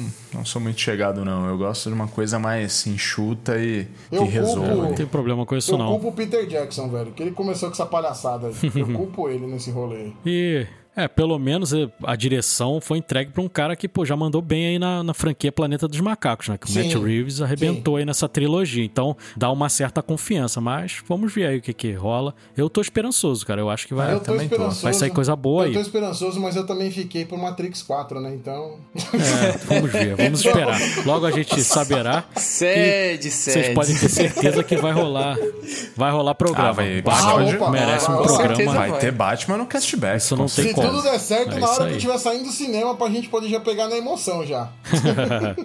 É isso aí, é isso aí. Podemos ir pras notas então, Bora. pessoal? Bora. Vamos lá, bora. Vamos lá. Vou começar então. Cara, foi muito bom reassistir o filme. O filme é de 2019, aí se passaram quase três anos aí pra gente reassistir. Ele continua tão bom quanto da primeira vez que eu assisti. Eu assisti duas vezes no cinema. O Joaquim Phoenix pô, dispensa comentários nesse papel, tanto que ele culminou aí com ganhando um Oscar. O Zazie Beetz tá muito bem também. O Todd Phillips, muito legal. A, a compositora também arrebentou. É, a fotografia do filme, remetendo ali ao final dos anos 70, também tá demais. O roteiro a gente já meio que destrinchou aí durante o episódio, tá redondinho, entendeu? Fica difícil você tirar alguma coisa aí desse filme, cara. Eu eu vou dar 10. Eu não vou não vou tirar nada não. Eu vou vou dar nota máxima aí porque eu acho o filme redondinho, cara. E vocês falaram aí de questão de duração. O filme tem duas horas, cara, e uhum. você não percebe barriga nesse filme. Ele tá redondinho, cara. Ele não tem gordura. Ele tá muito bem chutinho ali na, no que ele quer contar. Eu e eu não quero dois, não. Para mim, a história tá fechada e eu achei maravilhoso. Eu dou 10. Quem quer ser o próximo? Vai, eu vou, eu vou de lá, próximo Betão. aí. Vai lá, Betão. Vamos lá. Não, é, é- O filme é, que nem o Edu falou, é maravilhoso, cara. É, pra mim é como se fosse uma. Uma comédia dramática, do começo ao fim. Né? Desde o primeiro ato ali que a gente vê o sofrimento do personagem. E o bastidor, cara, que o Joaquim aí deve ter sofrido pra caramba pra poder chegar. Tanto que, né, ele conseguiu conquistar o Oscar, né? Eu também vou pelo, pela linha do Edu aí, eu dou um 10. É porque eu lembro que na época que tava se falando de um filme solo do Coringa e eu vi a primeira imagem, eu sinceramente eu não gostei, porque o, o anterior lá do do Heath Ledger, cara, aquele aquele personagem que ele fez ali pra mim, eu pensei vai ser difícil alguém chegar e fazer um personagem à altura e eu acho que o, o Joaquim conseguiu. Então, pra mim é nota 10. Boa. Vou lá, vou lá. Quem vai vou agora? Lá, vou lá. É, eu, por conta daquilo que eu comentei com vocês anteriormente, da, da safadeza deles usarem esses três, esses três roteiros aí pra integrar e fazer esse filme maravilhoso, eu tiraria um ponto. Porém, aconteceu um fato essa semana que me fez rever essa nota. Na segunda-feira, esse filme passou na tela quente. E a senhora, minha mãe, me perguntou: Nossa, vai passar o filme do Coringa, você viu? Aí eu falei, mãe, pode assistir que é um filme muito bom. Não é um filme de herói comum e tal, não sei o que, pode assistir. Ah, e ela, assim, nunca assistiu. O único filme que ela assistiu de herói foi Pantera Negra e ela ficou apaixonada, mas por conta da, da morte do, do, do Pantera e tudo mais. Aí ela terminou o filme e veio falar comigo. Ela falou assim: que filme bem feito. Ela falou: o filme é pesado, o filme é muito bruto, porque, né, obviamente, o filme é, o filme é isso. E ela saiu encantada de um filme de heróis, ela achou o filme maravilhoso, muito bem feito, o ator é muito bom e tal. Então, pegando alguém que não conhece o universo de heróis e achou esse filme maravilhoso, eu não tenho como tirar nenhum tipo de nota desse filme a não ser dar o 10. Dessa volta toda, pra falar o 10 aqui, que a senhora, minha mãe. Coisa linda. Não, ela chegou e falou: adorei o filme. Então, o filme é 10, pronto. Pô, um filme que tem a chancela da É, mãe, cara. Não, não tem o que como, fazer. como você tirar ponto. Se a mãe deu a, A benção, mãe falou, né, tá cara? falado. É, não podia falar mais nada desse filme. É isso aí, tá chancelado. Vai lá, Rodrigão, pra fechar. Cara, a construção desse filme, ela é mu- muito. É até bonito de se ver, né, cara? Tudo que a gente falou aqui, né? A fotografia, o roteiro, o ator, né? As atuações, ah, a trilha, que a gente até comentou, né? Que cada parte, cada fase da, da loucura dele, do, do desenvolvimento do personagem era uma trilha específica. Até essas questões aí que o Sed citou de, de ter essa, essas inspirações, né? Vindas de outras obras, mas que casou muito bem, né? O Beto falou uma coisa interessante também, que, é, cara, eu não imaginava que teria outro Coringa tão bom quanto, né? E teve, cara, e se bobear eu ainda acho mais Exatamente. legal esse, cara. É surreal, né?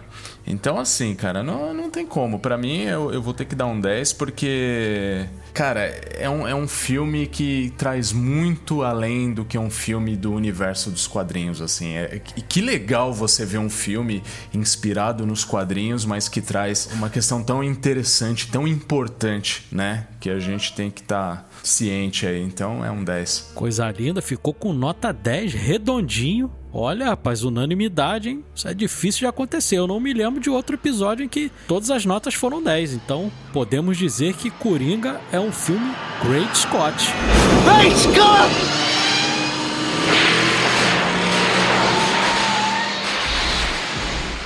Com louvor, né, Edu? Com louvor. Empatou com o Spider, Carinho, hein? Com louvor. É, o Spider, eu ia falar, o Spider não foi 10 também? É, o sim. Spider também foi É, 9. por- é porque o Spider foi um, foi um episódio exaltação. né? A gente estava muito emocionado. Exato. Então, então fazer não nossa tinha como não dar meia-culpa aqui, 10 né? ali. Esse daqui a gente deu uma. né, a gente não. Porque no Homem-Aranha, vamos ser sinceros, a gente deu uma passadinha de Opa, pano em algumas opa, coisas que a gente não opa. gostou e É. tal, né? Mas, mas foi ali na, na emoção do, do momento e o episódio pedia isso. Uhum. Hoje a gente analisou É. melhor o filme, né? Discutimos mais, mais profundamente e, e ele pegou um 10 aí bonito. Esse foi um 10 com louvor, foi um 10-10 mesmo, né? Foi um 10 Isso, tecnicamente. isso. É o júri técnico, o júri É. artístico, todos os júris De- deram nota 10. 10 pro com filme. D É isso maiúsculo. É, que esse, esse É. não tem o que falar, Porra. cara. Tem alguns filmes que a gente não, Não. pode. Assim, eu Ah, tava não. com esse rancinho do- dos roteiros, mas era mais pra encher o saco, porque não é ruim. Ah, Isso sim. não é, ai, me- demérito do filme. O filme é do caralho. O resumo é, É, esse, não, filme é é- do caralho. Sim, É, sim. Foi uma virtude, né? Os caras É. conseguirem sintetizar tantas obras, né? E ainda desse. pegar ins- inspiração de, Sim, de maquiagem de um, bem de um assassino e tal. E, cara, trazer isso. E, e tem muita gente que às vezes falava mal desse filme na época, porque, ah, não, mas ele é muito pesado, não sei o quê. Cara, mas o filme é feito exatamente pra É, isso. Ele pede, Ele é pra- isso. ele pede Ele é isso. Entendeu?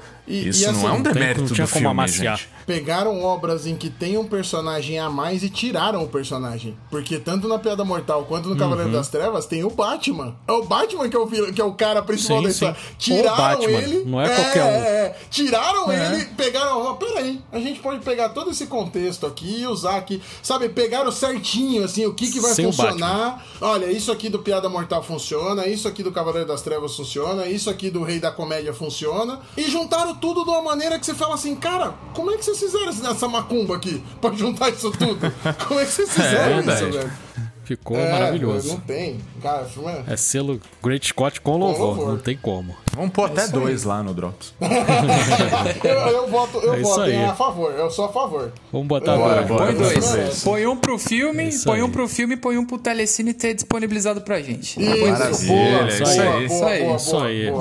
boa. Sem precisar pagar a assinatura, que é o melhor de tudo. O melhor dos mundos. Obrigado, Telecine. Nosso parceiro.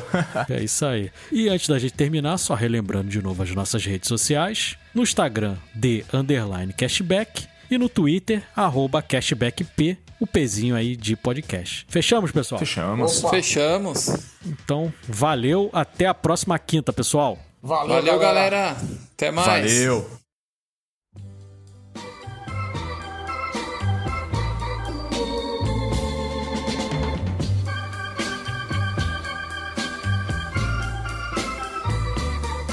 That's life. That's what all the people say. You're riding high in April, shot down in May. But I know I'm gonna change that tune. When I'm back on top, back on top in June. I said that's life. And as funny as it may seem, some people get their kicks stomping on a dream. But I don't let it, let it get me down. Cause this fine old world, it keeps spinning around. I've been a puppet, a pauper, a pirate, a poet, a pawn and a king. I've been up and down and over and out. And I know one thing. Each time I find myself flat on my face, I pick myself up and get back in the race. That's life.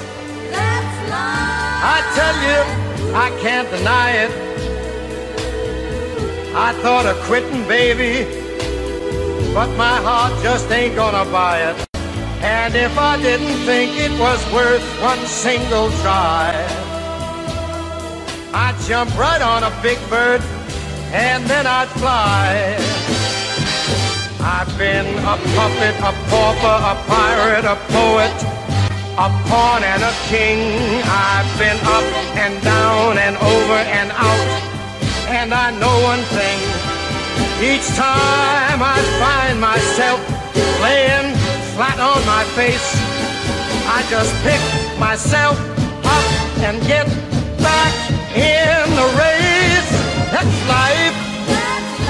That's life. And I can't deny it.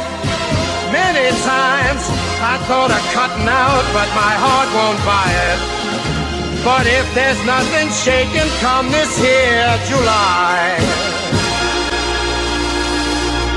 I'm gonna roll myself up in a big ball. And